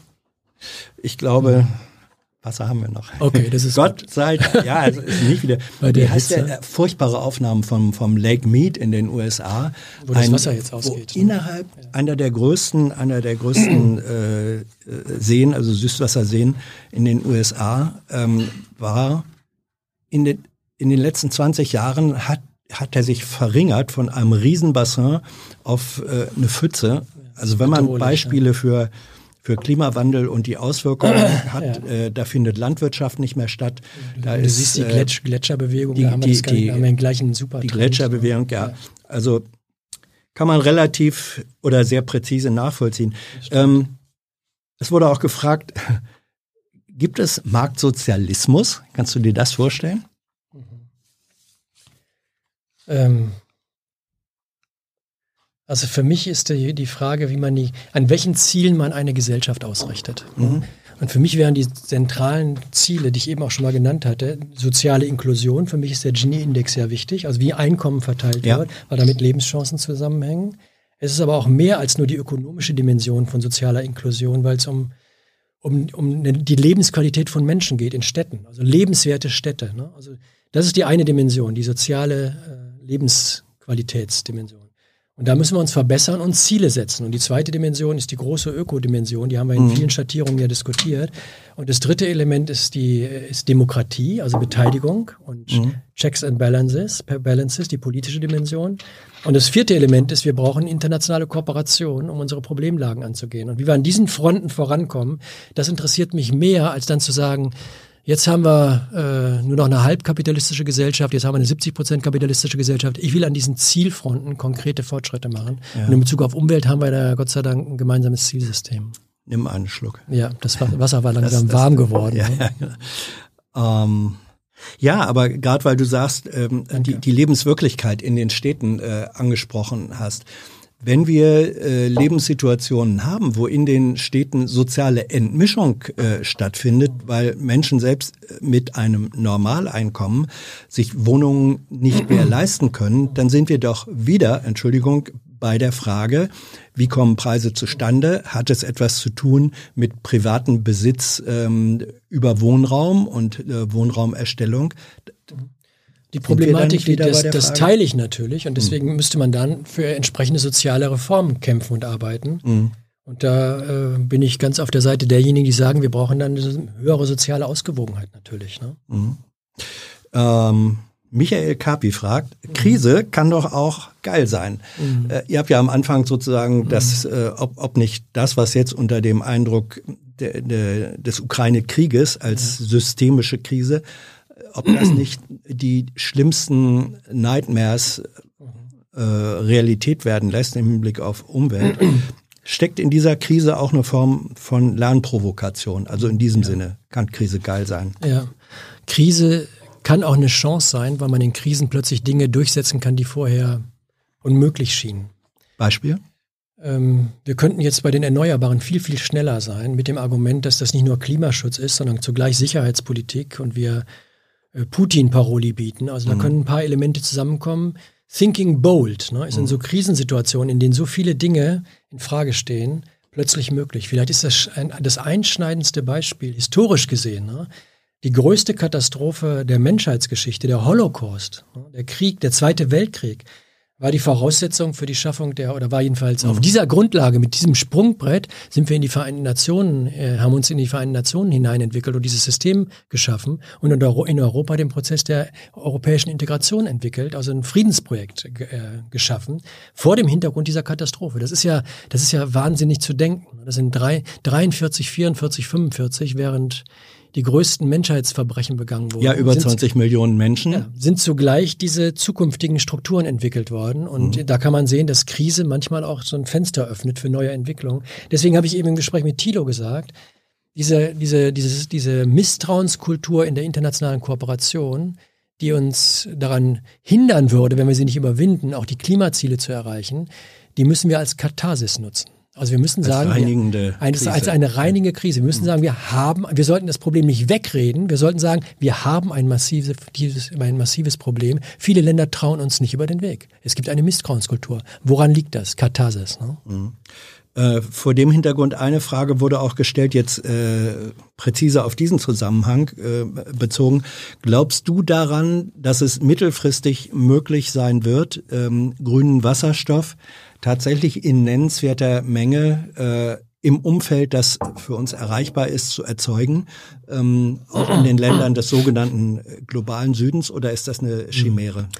Wir werden den großen Teil unserer Energieimporte, unseres Energieverbrauchs also auch in Zukunft importieren müssen. Das gilt insbesondere für Wasserstoff. Mhm. Wir sollten Wasserstoff wirklich da produzieren, weil wir Unmengen an erneuerbare Energie dafür brauchen, an den Standorten, wo da die Energien am günstigsten und in großer, großer Menge zur Verfügung stellen. Mit Australien haben wir ja gerade produktive Gespräche in dieser Richtung. Was bedeutet das aber für A, Energieeffizienz und B, äh, Kosten? Wir wissen alle, dass die, dass Wasserstoff äh, sozusagen ein Drittel ähm, nur, nur ein Drittel der eingesetzten Primärenergie nachher hinten rauskommen ja. lässt. Und wenn er dann noch äh, wiederum mhm. aufwendig mhm finanziell und technologisch aufwendig komprimiert werden muss, verflüssigt mhm. werden muss, über, über weite Strecken transportiert werden muss. Ist das eine realistische Perspektive? Ja. Zwei, drei Sätze dazu. Ja. Also der erste wichtige Punkt, weil Wasserstoff viel Energie verbraucht, sind wir dafür, Wasserstoff nur dort einzusetzen, wo wir mit einer reinen und direkten Elektrifizierung nicht weiterkommen.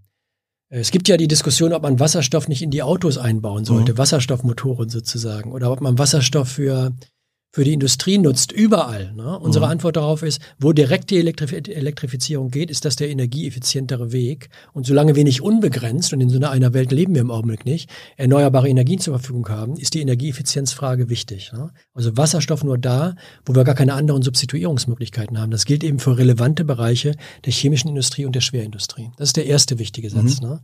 Der zweite wichtige Satz ist, wir haben uns angeguckt, was die Kosten dann ausmacht und kommen darauf, dass irgendwo zwischen drei und sieben Prozent an Kosten entstehen, wenn wir aus Australien rechnen, von Australien das nach Europa zu bringen. Drei bis sieben Prozent zusätzliche Kosten neben den Kosten, die durch die reine Produktion vor Ort äh, existieren. Das ist nicht null, aber das ist nichts, was die was, was nicht kompensiert, dass man erneuerbare Energien in Wasserstoff viel günstiger in Zukunft wird produzieren können in Australien, als es bei uns der Fall ist. Fehlt da nicht aber dann noch der Aspekt, dass von vielen, wenn es um die Speicherbarkeit ähm, von äh, Energie geht, äh, weil die erneuerbaren äh, Wind, Sonne ähm, sind volatil, werden es äh, auch bleiben. Äh, Elektrospeicher sind begrenzt äh, in, in ihrer Kapazität. Ja.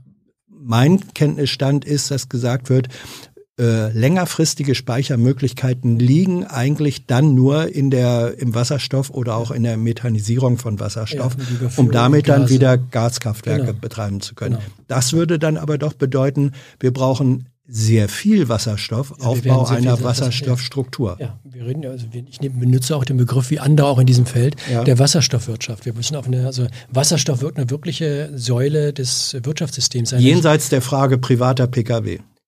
Beim Pkw sollte es aus unserer, mhm. unserer Perspektive ja. null Rolle spielen, weil die direkte Elektrifizierung mhm. ist viel energieeffizienter und günstiger. Dafür brauchen wir weniger erneuerbare Energien, als wenn wir den Wasserstoff einsetzen, weil wir dann den Faktor drei bis sechs haben mhm. äh, in Bezug auf den Energieeinsatz, den wir benötigen. Also da gehört Wasserstoff nicht hin. Aber Wasserstoff gehört, und das ist ja keine Kleinigkeit, ne? die, die chemische Industrie, die Schwerindustrie, die Stahlindustrie, die Zementindustrie sind alles Bereiche, womit Elektrifizierung ja, aber nicht das ist angewandte Produktion. Ich war jetzt beim Bereich der, ja, der, der, der Speicherung. die zweite Seite, da hast du schon recht, die habe ich eben nicht mitgenannt, ist äh, eine Gaswirtschaft wird es in Zukunft geben. Die kann man auch zum Heizen wahrscheinlich dann nutzen. Und äh, das wird ein Speichermedium sein. Also insofern ist das schon ein sehr zentraler Baustein der gesamten Transformation zur Dekarbonisierung. Ähm, hier wird gefragt, ist es nicht wesentlich billiger, jetzt Milliarden in Klimaschutz zu stecken, anstatt in 20 bis 30 Jahren Billionen in die Aufrechterhaltung von Infrastruktur und Überleben zu investieren. Ja, das ist natürlich richtig. Also das sagen wir in jeder dritten Studie, ne, dass die Investitionen, die wir jetzt machen müssen in die, in die Transformation, dass die immer günstiger ausfallen, als nicht zu investieren und dann für die Schäden aufkommen zu müssen. Wir haben das letzte Jahr mhm das Ahrtal gesehen. Ich glaube, das war nach unserem Gespräch, wenn wir uns im Dezember unterhalten haben. Letzten Juli war ja diese Katastrophe im Ahrtal. Die hat uns in diesem winzigen, ich kenne das sehr gut, mhm. weil das ist in der Nähe von Bonn, da habe ich ja lange gelebt. Das ist ja ein ganz kleines äh, Flusstal. Die Schäden, die in zwei Nächten angehäuft worden sind durch diese Zerstörung, 30 bis 40 Milliarden Euro. Das ist wirklich ein großer Sack Geld. Ne? In einer Nacht und äh, in ein, zwei Nächten in Deutschland. Loss and Damage.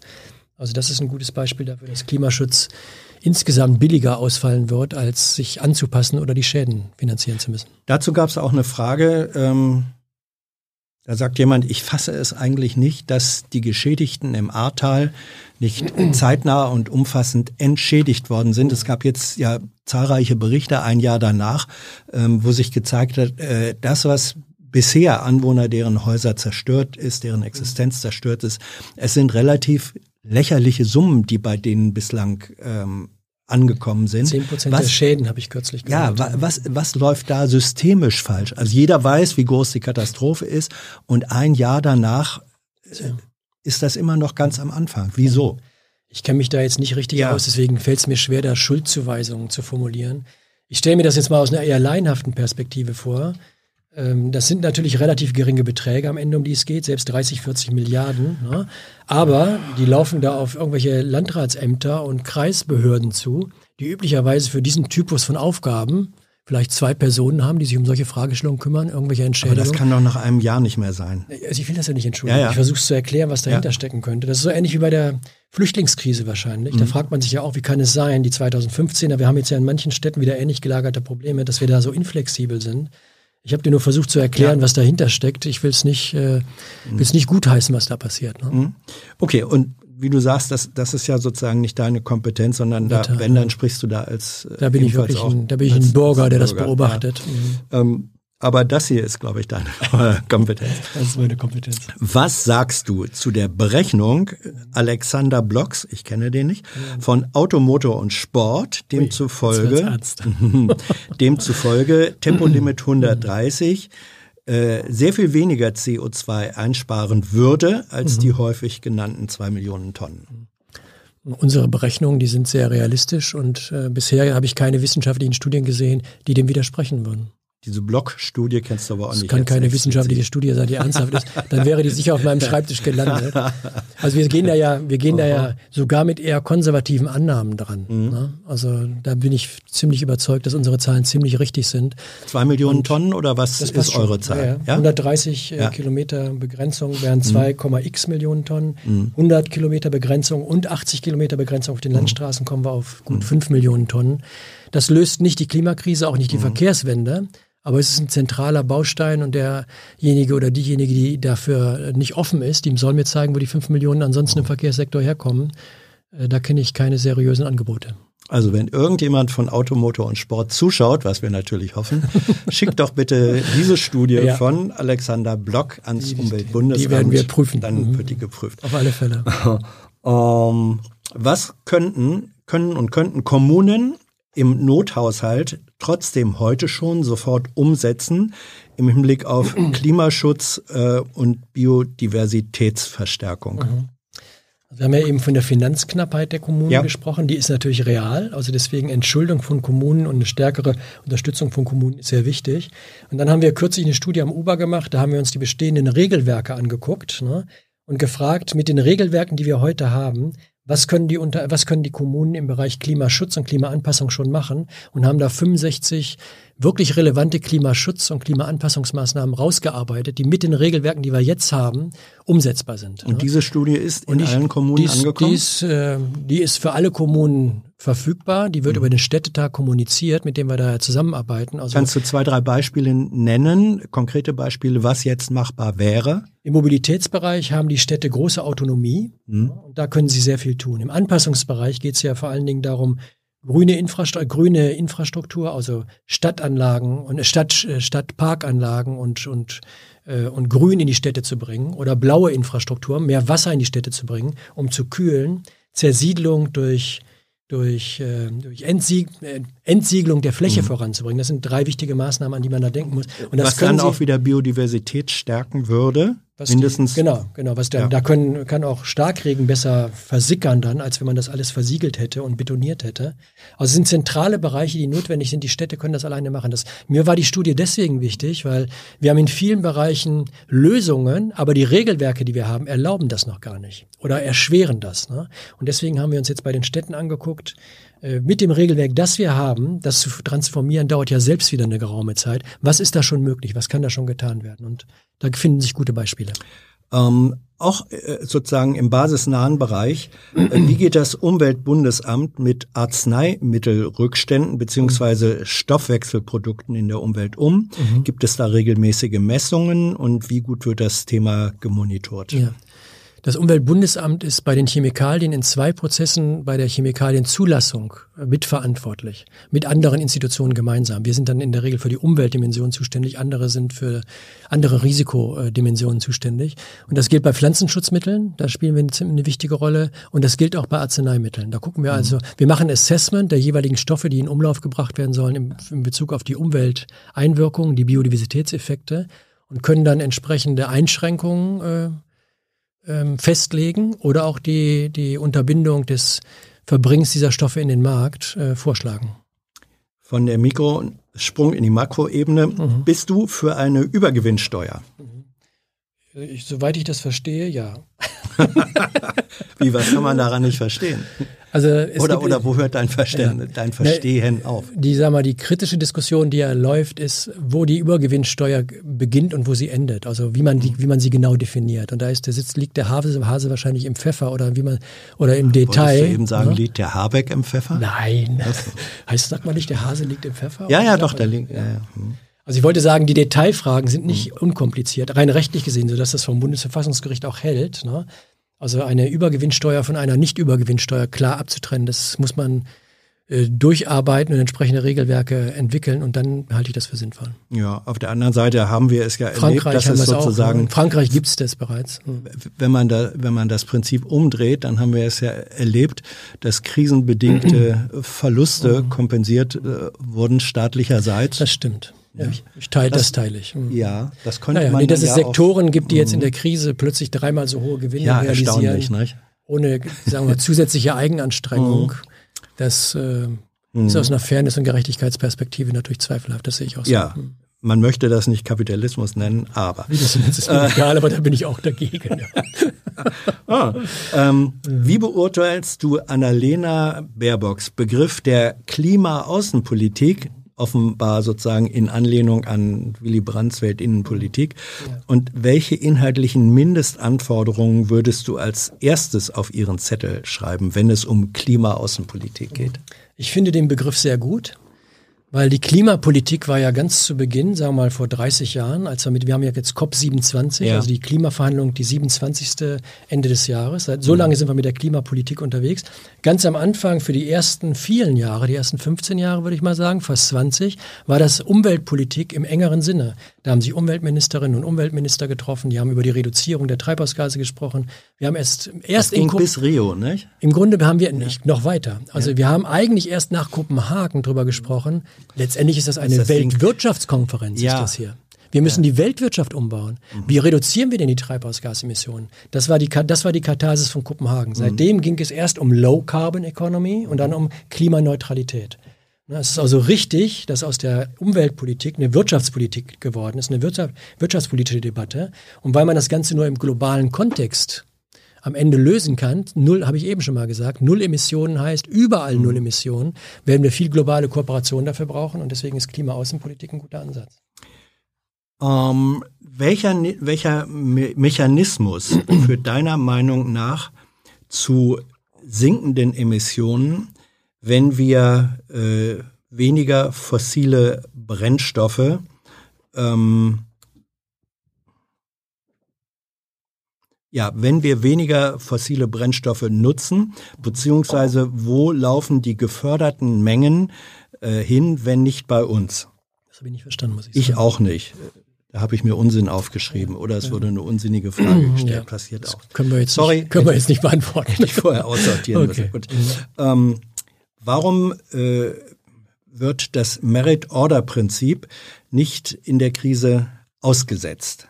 Ähm, dadurch wird, zur Erklärung der Frage, dadurch wird ja günstiger erneuerbare Energien Strom zu Rekordpreisen verkauft, mhm. was wiederum die Strompreise äh, mhm. explodieren lässt. Ja. Also Merit Order heißt ja, so, mhm. dass sozusagen der der Preis, der Marktpreis festgesetzt wird mhm. nach dem durch letzten die letzte durch die durch die letzte, äh, durch die letzte Ordnung, die reinkommt ins Ordnung, Marktsystem.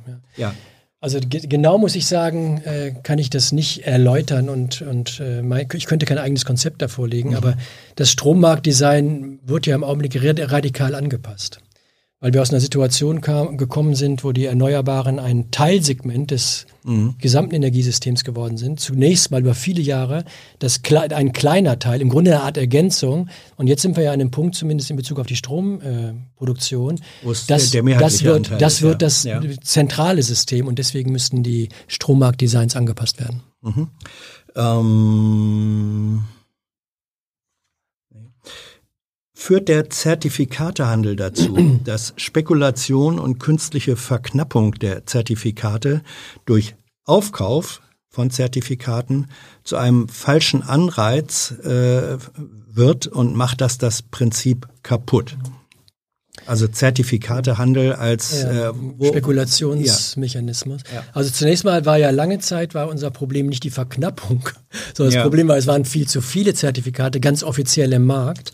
Und viele Unternehmen haben Zertifikate Zuweisungen bekommen die sie im Prinzip äh, nicht dazu genötigt haben, ihre Emissionen zu reduzieren. Das also, zusätzliche also, also, ne, also wir ja. wollen das ja, dass das ja. Ein, die, die Knappheiten sollen ja ausgedrückt werden. Wir mhm. müssen jedes Jahr die Emissionen um sechs Prozent in Deutschland reduzieren bis 2045, damit wir bei Null landen. Im Augenblick reduzieren wir um zwei Prozent. Also wir mhm. müssen verdreifachen die Geschwindigkeit. Es müssen also weniger Zertifikate im Markt sein. Und dann die Frage, äh, ist das ein neuer Spekulationsmarkt? Also das, man muss schon dazu sagen, der Zertifikatehandel ist der Geldpolitik und im Geldmarkt nicht, nicht unähnlich. Also mhm. es bedarf da einer Regulierung. Es bedarf einer Regulierungsinstanz, die haben wir ja auch, die darauf schaut, wie der Handel stattfindet und dafür müssen Regeln definiert werden. Mhm. Daran arbeiten wir im UBA ziemlich intensiv. Also wir administrieren ja Teile des, äh, des europäischen Emissionshandels und entwickeln damit, dafür auch die Regeln weiter. Mhm. Ähm, also es ist eine offene Baustelle. Das ist, ein, ja. das ist wie bei der Geldpolitik, die kann man nicht einmal entwickeln, die steht für immer, sondern ja. wenn sich Situationen verändern, muss man die Geldpolitik anpassen und hier muss man dann den Zertifikatehandel mhm. im Auge behalten und entsprechend anpassen, wenn man sieht, dass da Dynamiken in Gang, Gang kommen, die nicht gewollt sind.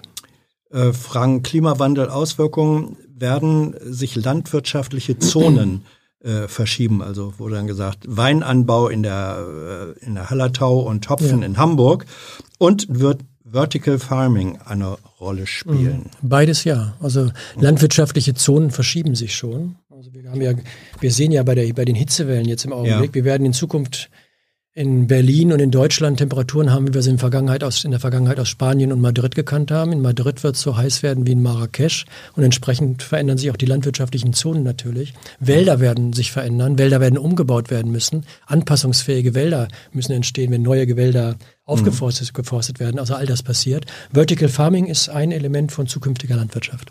Ist das ein, ist das ein relevantes, ja. relevanter Faktor? Ja. Also ich habe kürzlich mit, ja. mit tollen äh, Kolleginnen und Kollegen mich ausgetauscht, die zu urbaner Entwicklung arbeiten und die zeigen, dass wenn wir sagen, es muss viel mehr Grün, viel mehr Grün in die Städte, um die mhm. Städte runterzukühlen, dann ist das auch ein Element, das mit Farming zu tun hat, mhm. in den Städten. Wäre die einfachste Möglichkeit, äh, Treibhausgasreduktion in der Tierproduktion, nicht, würde sie nicht darin bestehen, in der A, Streichung jeder Förderung, jeglicher Förderung und B, der Besteuerung, höheren Besteuerung von Fleischexporten über die EU-Grenzen hinaus. Ja, die Zahl, also am Ende muss die Zahl der, der, die, die Zahl der gehaltenen Tiere muss sich reduzieren mhm. und der, der Fleischkonsum muss sich in Europa um den Faktor zwei halbieren. Das ist in etwa kompatibel mit den Klimazielen, die wir uns vornehmen. Wenn man das nicht macht, muss man an den Schrauben der negativen mhm. Emissionen noch stärker drehen. Darüber haben wir schon gesprochen. Das ist auch ein komplizierter Bereich. Also die Landwirtschaft muss da ihren Beitrag leisten und die Tierhaltung auf der Produktionsseite und der Fleischkonsum auf der Konsumseite bei uns selber sind da zwei wichtige Punkte. So gesehen würde dann die Forderung zu den umweltschädlichen Subventionen gehören, nicht? Ja, ich meine, wir, wir sagen ja, das sind jetzt keine Subventionen, aber wir sagen, die Steuerbesteuerung von pflanzlichen Lebensmitteln muss begünstigt werden gegenüber mhm. der Besteuerung von fleischlichen Lebensmitteln, damit wir da entsprechende Anreize setzen. Also da werden Finanzanreize umsortiert, wenn man uns da folgen würde. Wenn man uns da folgen würde. Das sagst du häufig, ne? Ähm. Ich bin ja auch nicht Bundeskanzler. Und selbst der Bundeskanzler ist nicht die Bundesregierung. Ja. Ist das jetzt gut oder nicht? Ähm, so, was hältst du von der letzten Generation? Das ist also die oh. umweltaktivistische Organisation, die über den Weg des zivilen Ungehorsams sagt, wir zwingen Regierungen zum Handeln.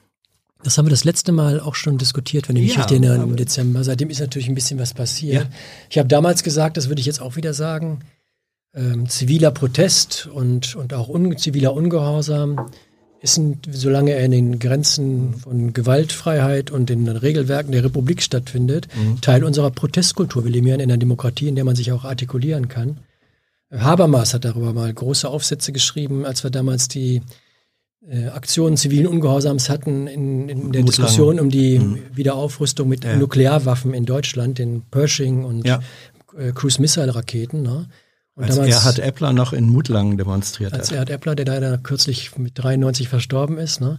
Also insofern halte ich das für, für, für angemessene Protestform, wenn Gewaltfreiheit gewährleistet ist. Da wurde auch gefragt, ähm, wann klebt Dirk Messner sich eigentlich am Zaun des Kanzleramtes an? Das mache ich nicht. Also nee? nee? ich, habe, ich habe ja, in meiner Rolle habe ich ja genügend, ich würde meine Möglichkeiten ja beschneiden, mhm.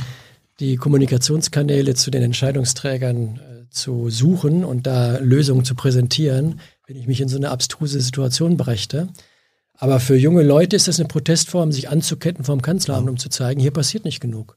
Wir brauchen beides. Also wir brauchen ein Umweltbundesamt, das funktioniert und mhm. Lösungen erarbeitet, die umsetzungstauglich sind. Ne? Wir sollten jetzt nicht zu einer Protest- und Guerilla-Bewegung werden. Mhm. Wir sind das Umweltbundesamt, wir sind eine mhm. Forschungseinrichtung, die Lösungen erarbeitet. Also ihr seid der legale die, Arm von. Aber die Zivilgesellschaft äh, und den Druck aus der Zivilgesellschaft, den braucht man auch. Also so ist das in der Demokratie. Wir haben da unterschiedliche Rollen. Ne? Äh, hast du mal irgendwo aufgeschrieben, wie dein Kapitalismus ohne Wachstum konkret mhm. aussehen könnte mhm. oder sollte? Also ich würde sagen, dass die Studie, die wir damals vom WGU gemacht haben, die große Transformation zur Nachhaltigkeit, die ist 2011 mhm. erschienen, da haben wir das durchexerziert, wie wir Die ist auch immer noch im Netz verfügbar. Die kann man, die kann man wenn man WWGU ja. und große Transformation googelt, landet mhm. man bei der Studie, da kann man sich das anschauen, wie wir das angedacht haben. Da ist noch nicht alles fertig. Ich habe ja eben darauf hingewiesen, da ist wirklich auch noch Arbeit zu leisten. Mhm. Da haben wir noch nicht alle Lösungen entwickelt, die wir brauchen zukünftig. Mhm. Vorletzte Frage. Ähm, wird eigentlich äh, ausgestoßener Wasserdampf im CO2-Äquivalente-Handel äh, mit berücksichtigt. Also Wasserdampf, Wasserdampf, zählt zu den, naja, Wasserdampf äh, zählt ja zu den, äh, zu den Faktoren, äh, zu den Klima, äh, zu den Treibhausgasen zählt Wasserdampf, ja. Ja, ja. Wasser? Wasser? Heiß machen, Dampf? Ja, verdampftes Wasser. Ja, ja, ja, ja. Das würde ich gerne nachlesen. Ja, tu's. Wirst du finden. ähm, es, es, spielt bei der, bei der. Äh also es spielen, es spielen, sag mal, Luftzirkulation und so etwas spielt eine Rolle. Das hat ja auch eine Bedeutung, wenn man in den, ja, Luft, aber auch, in den auch Luftverkehr schaut. Also das mit dem Wasserdampf schaue ich nochmal nach. Ja, aber im Luftverkehr mhm. haben wir ja neben den Treibhausgasen, die da produziert werden, haben wir eine Veränderung der, der Luftschichten mhm. und äh, das hat nochmal eine Auswirkung auf Treibhausgaseffekte. Ne? Mhm. Ja, natürlich. Aber, aber mit dem, aber mit dem, um ja, aber mit dem Wasserdampf ja, werde ich mir nochmal anschauen, Hans. Ja, Teile der Antwort können nicht verwirren. Ähm, wenn ich mich jetzt. Eine Verwirrung auf höherem Niveau ist immer, Wissenschaft lebt ja davon, dass wir uns verwirren lassen und neue, bessere Lösungen finden uh. und Antworten. So, und dann äh, die letzte Frage äh, von mir. Du hast ziemlich häufig heute gesagt, ja, wenn Sie auf uns hören äh, würden. Mhm. Ähm, es gibt diesen, diesen bekannten Satz von äh, Albert Camus, äh, man muss sich Sisyphus als einen glücklichen Menschen äh, vorstellen. Mhm. Äh, also Sisyphus, der sozusagen den Stein immer wieder den Berg hochschiebt und dann äh, rollt er runter und dann schiebt er ihn am nächsten Tag wieder hoch. Kommst du dir manchmal so vor wie ein Sisyphus, der täglich den Stein da hochschiebt und der rollt dann wieder runter und du schiebst ihn wieder hoch und bist du, macht dich das zu einem glücklichen Menschen? Also ich glaube schon, dass ich, ich bin ungeduldig, das passt nicht ganz zu dem, der immer wieder raufrollt und dann wieder runterrollt. Also, also der, ich bin optimistisch, ein optimistischer Mensch. Insofern, ich fasse die Dinge, wenn sie wieder ein Rutschstück weggerutscht sind, an und schiebe sie wieder höher. Mhm. Immer in der Hoffnung, dass man ein paar Schritte doch weiterkommt. Und ich sehe ja, wie du weißt, eine Reihe von Fortschritten auch in den Feldern, in denen wir unterwegs sind, wenn auch zu langsam. Also ich bin da optimistisch äh, auf der einen Seite, aber sehr ungeduldig auf der anderen Seite. Man darf nicht die Ungeduld verlieren. Mhm. Weil wir müssen den wir haben einen hohen Druck der Veränderung. Und deswegen gehört dieser Optimismus und die Ungeduld, das gehört zusammen. Und im Ergebnis bin ich dann aber eigentlich ein zufriedener Mensch. Mhm dann, der sich äh, große Sorgen um dieses ja. Jahrhundert macht. Das habe ich ja eben zum Ausdruck gebracht. Ne? Ja, dann hat die Antwort nach der letzten noch eine allerletzte Frage zur Folge. Ja, weil du, du hast ja vorhin gesagt, äh, 1,5 Grad, darüber sind wir hinaus. Äh, Im Grunde noch nicht, jetzt, aber noch nicht, aber sie sind noch aber, aber sind fast nicht mehr ja, zu erkennbar schaffen. ist jetzt zwei Grad äh, das Ziel. Unter zwei Grad. Mhm. Es gibt ein äh, interessantes neues Buch, das äh, jetzt gerade rausgekommen ist. Das heißt äh, 3 Grad plus. Mhm. Äh, unter anderem Stefan Ramsdorf äh, hat da drin geschrieben. Ja, ich hab's das gesehen. sind die, das sind Visionen, die sagen, wie sieht unsere Gesellschaft aus, wenn wir 3 Grad äh, plus haben. Mhm. Und 3 Grad plus im Durchschnitt bedeutet 6 Grad plus an Land. Mhm. Ähm, und da ist eins der äh, Beispiele, was mich auch wirklich persönlich erschreckt. Ramsdorf sagt, ja, ähm, das Festeis in Grönland, 3000 Meter ragt das in die Höhe, hat einen Kipppunkt, der liegt irgendwo zwischen 1,5 und 2 Grad. Wenn dieser Kipppunkt erreicht ist, und 2 Grad wäre er mit Sicherheit erreicht, dann wird dieses Festlandeis unweigerlich abschmelzen. Mhm. Und der Prozess des Abschmelzens sei, so Rahmsdorf, ähm, nicht mehr, der sei irreversibel, weil einfach dadurch, dass die höher gelegenen Regionen durchs Abschmelzen runterrutschen, wird wärmer, schmilzt alles ab. So, wenn dieser Prozess in Gang ist bei bei zwei Grad plus, ähm, dann sei das eine Erhöhung der Meeresspiegel um zwischen sechs und sieben, Meter. Metern. Äh, was was bedeutet das? Was bedeutet das, ähm, wenn die Meeresspiegel um sechs bis sieben Meter Ich meine, was tatsächlich das zeigt, ansteigen? ist, wir haben uns schon in eine ziemlich vertrackte Situation gebracht. Jetzt hätte ich beinahe ausweglos gesagt, das würde ich nicht sagen wollen, aber in eine sehr vertrackte Situation gebracht. ne? Und die Elemente da- davon sind die folgenden. Also wir haben uns im WWGU, da war ja Mhm. Stefan Rahmsdorf damals mit dabei, da haben wir zusammengearbeitet. Wir haben eine Studie 2007, 2008 gemacht. Da wollten wir eigentlich zeigen, was muss alles passieren, damit man sich an drei bis vier Grad anpassen kann, um, zu, und, um deutlich zu machen, wie teuer das ist. Ne? Aber wir haben die Studie am Ende, des, also dass Klimaschutz günstiger ist, als drei bis vier Grad zuzulassen und dann die Gesellschaften zahlen zu lassen für die Schäden, die wir anrichten. Aber dann haben wir die Studie Climate Change as a Security Risk genannt und sind damals damit zu NATO gelaufen und in den Weltsicherheitsrat und haben gesagt, drei bis vier Grad, das werden die Gesellschaften gar nicht aushalten. Wir können uns an diese Situation nicht anpassen. Wir werden zerfallende Gesellschaften sehen. Wir werden überbordende internationale Konflikte sehen. Wir müssen aus sicherheitspolitischen Gründen Klimaschutz machen. Das ist das erste Element, was ich anführen wollte. Das zweite Element ist, wenn wir vor zehn Jahren zusammengesessen hätten, hätte ich dir gesagt, wir haben ja diese Diskussion über die Kipppunkte im Erdsystem Ja. mit globaler Erwärmung zusammenhängen. Das sind äh, ungefähr anderthalb Dutzend. Ne? Knapp 20 sind das.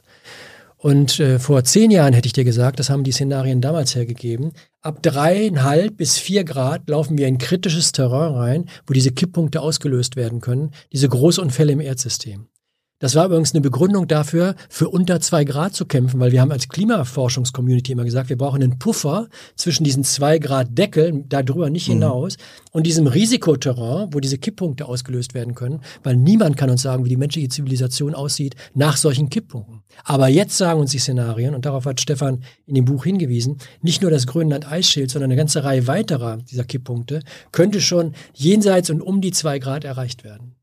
Das Ja. ist eine bittere Nachricht, eine bittere Nachricht, weil die 1,5 Grad noch zu halten ist physikalisch möglich, aber wenn du den gesellschaftlichen Umbauprozess und wirtschaftlichen Umbauprozess mit einbeziehst, global, sehr schwer bis nicht, vorstell nicht, nicht mehr vorstellbar. Also unter 2 Grad, 1,7 Grad zu bleiben, ist eine riesige Kraftanstrengung. Wir sollten alles daran setzen, jedes Zehntel Grad zu realisieren, weil dieser Puffer, von dem wir früher gedacht haben, wir hätten ihn eingebaut, der ist nicht mehr da. Das zeigen uns die neuesten Szenarien und das ist natürlich eine bittere Erkenntnis. Ne?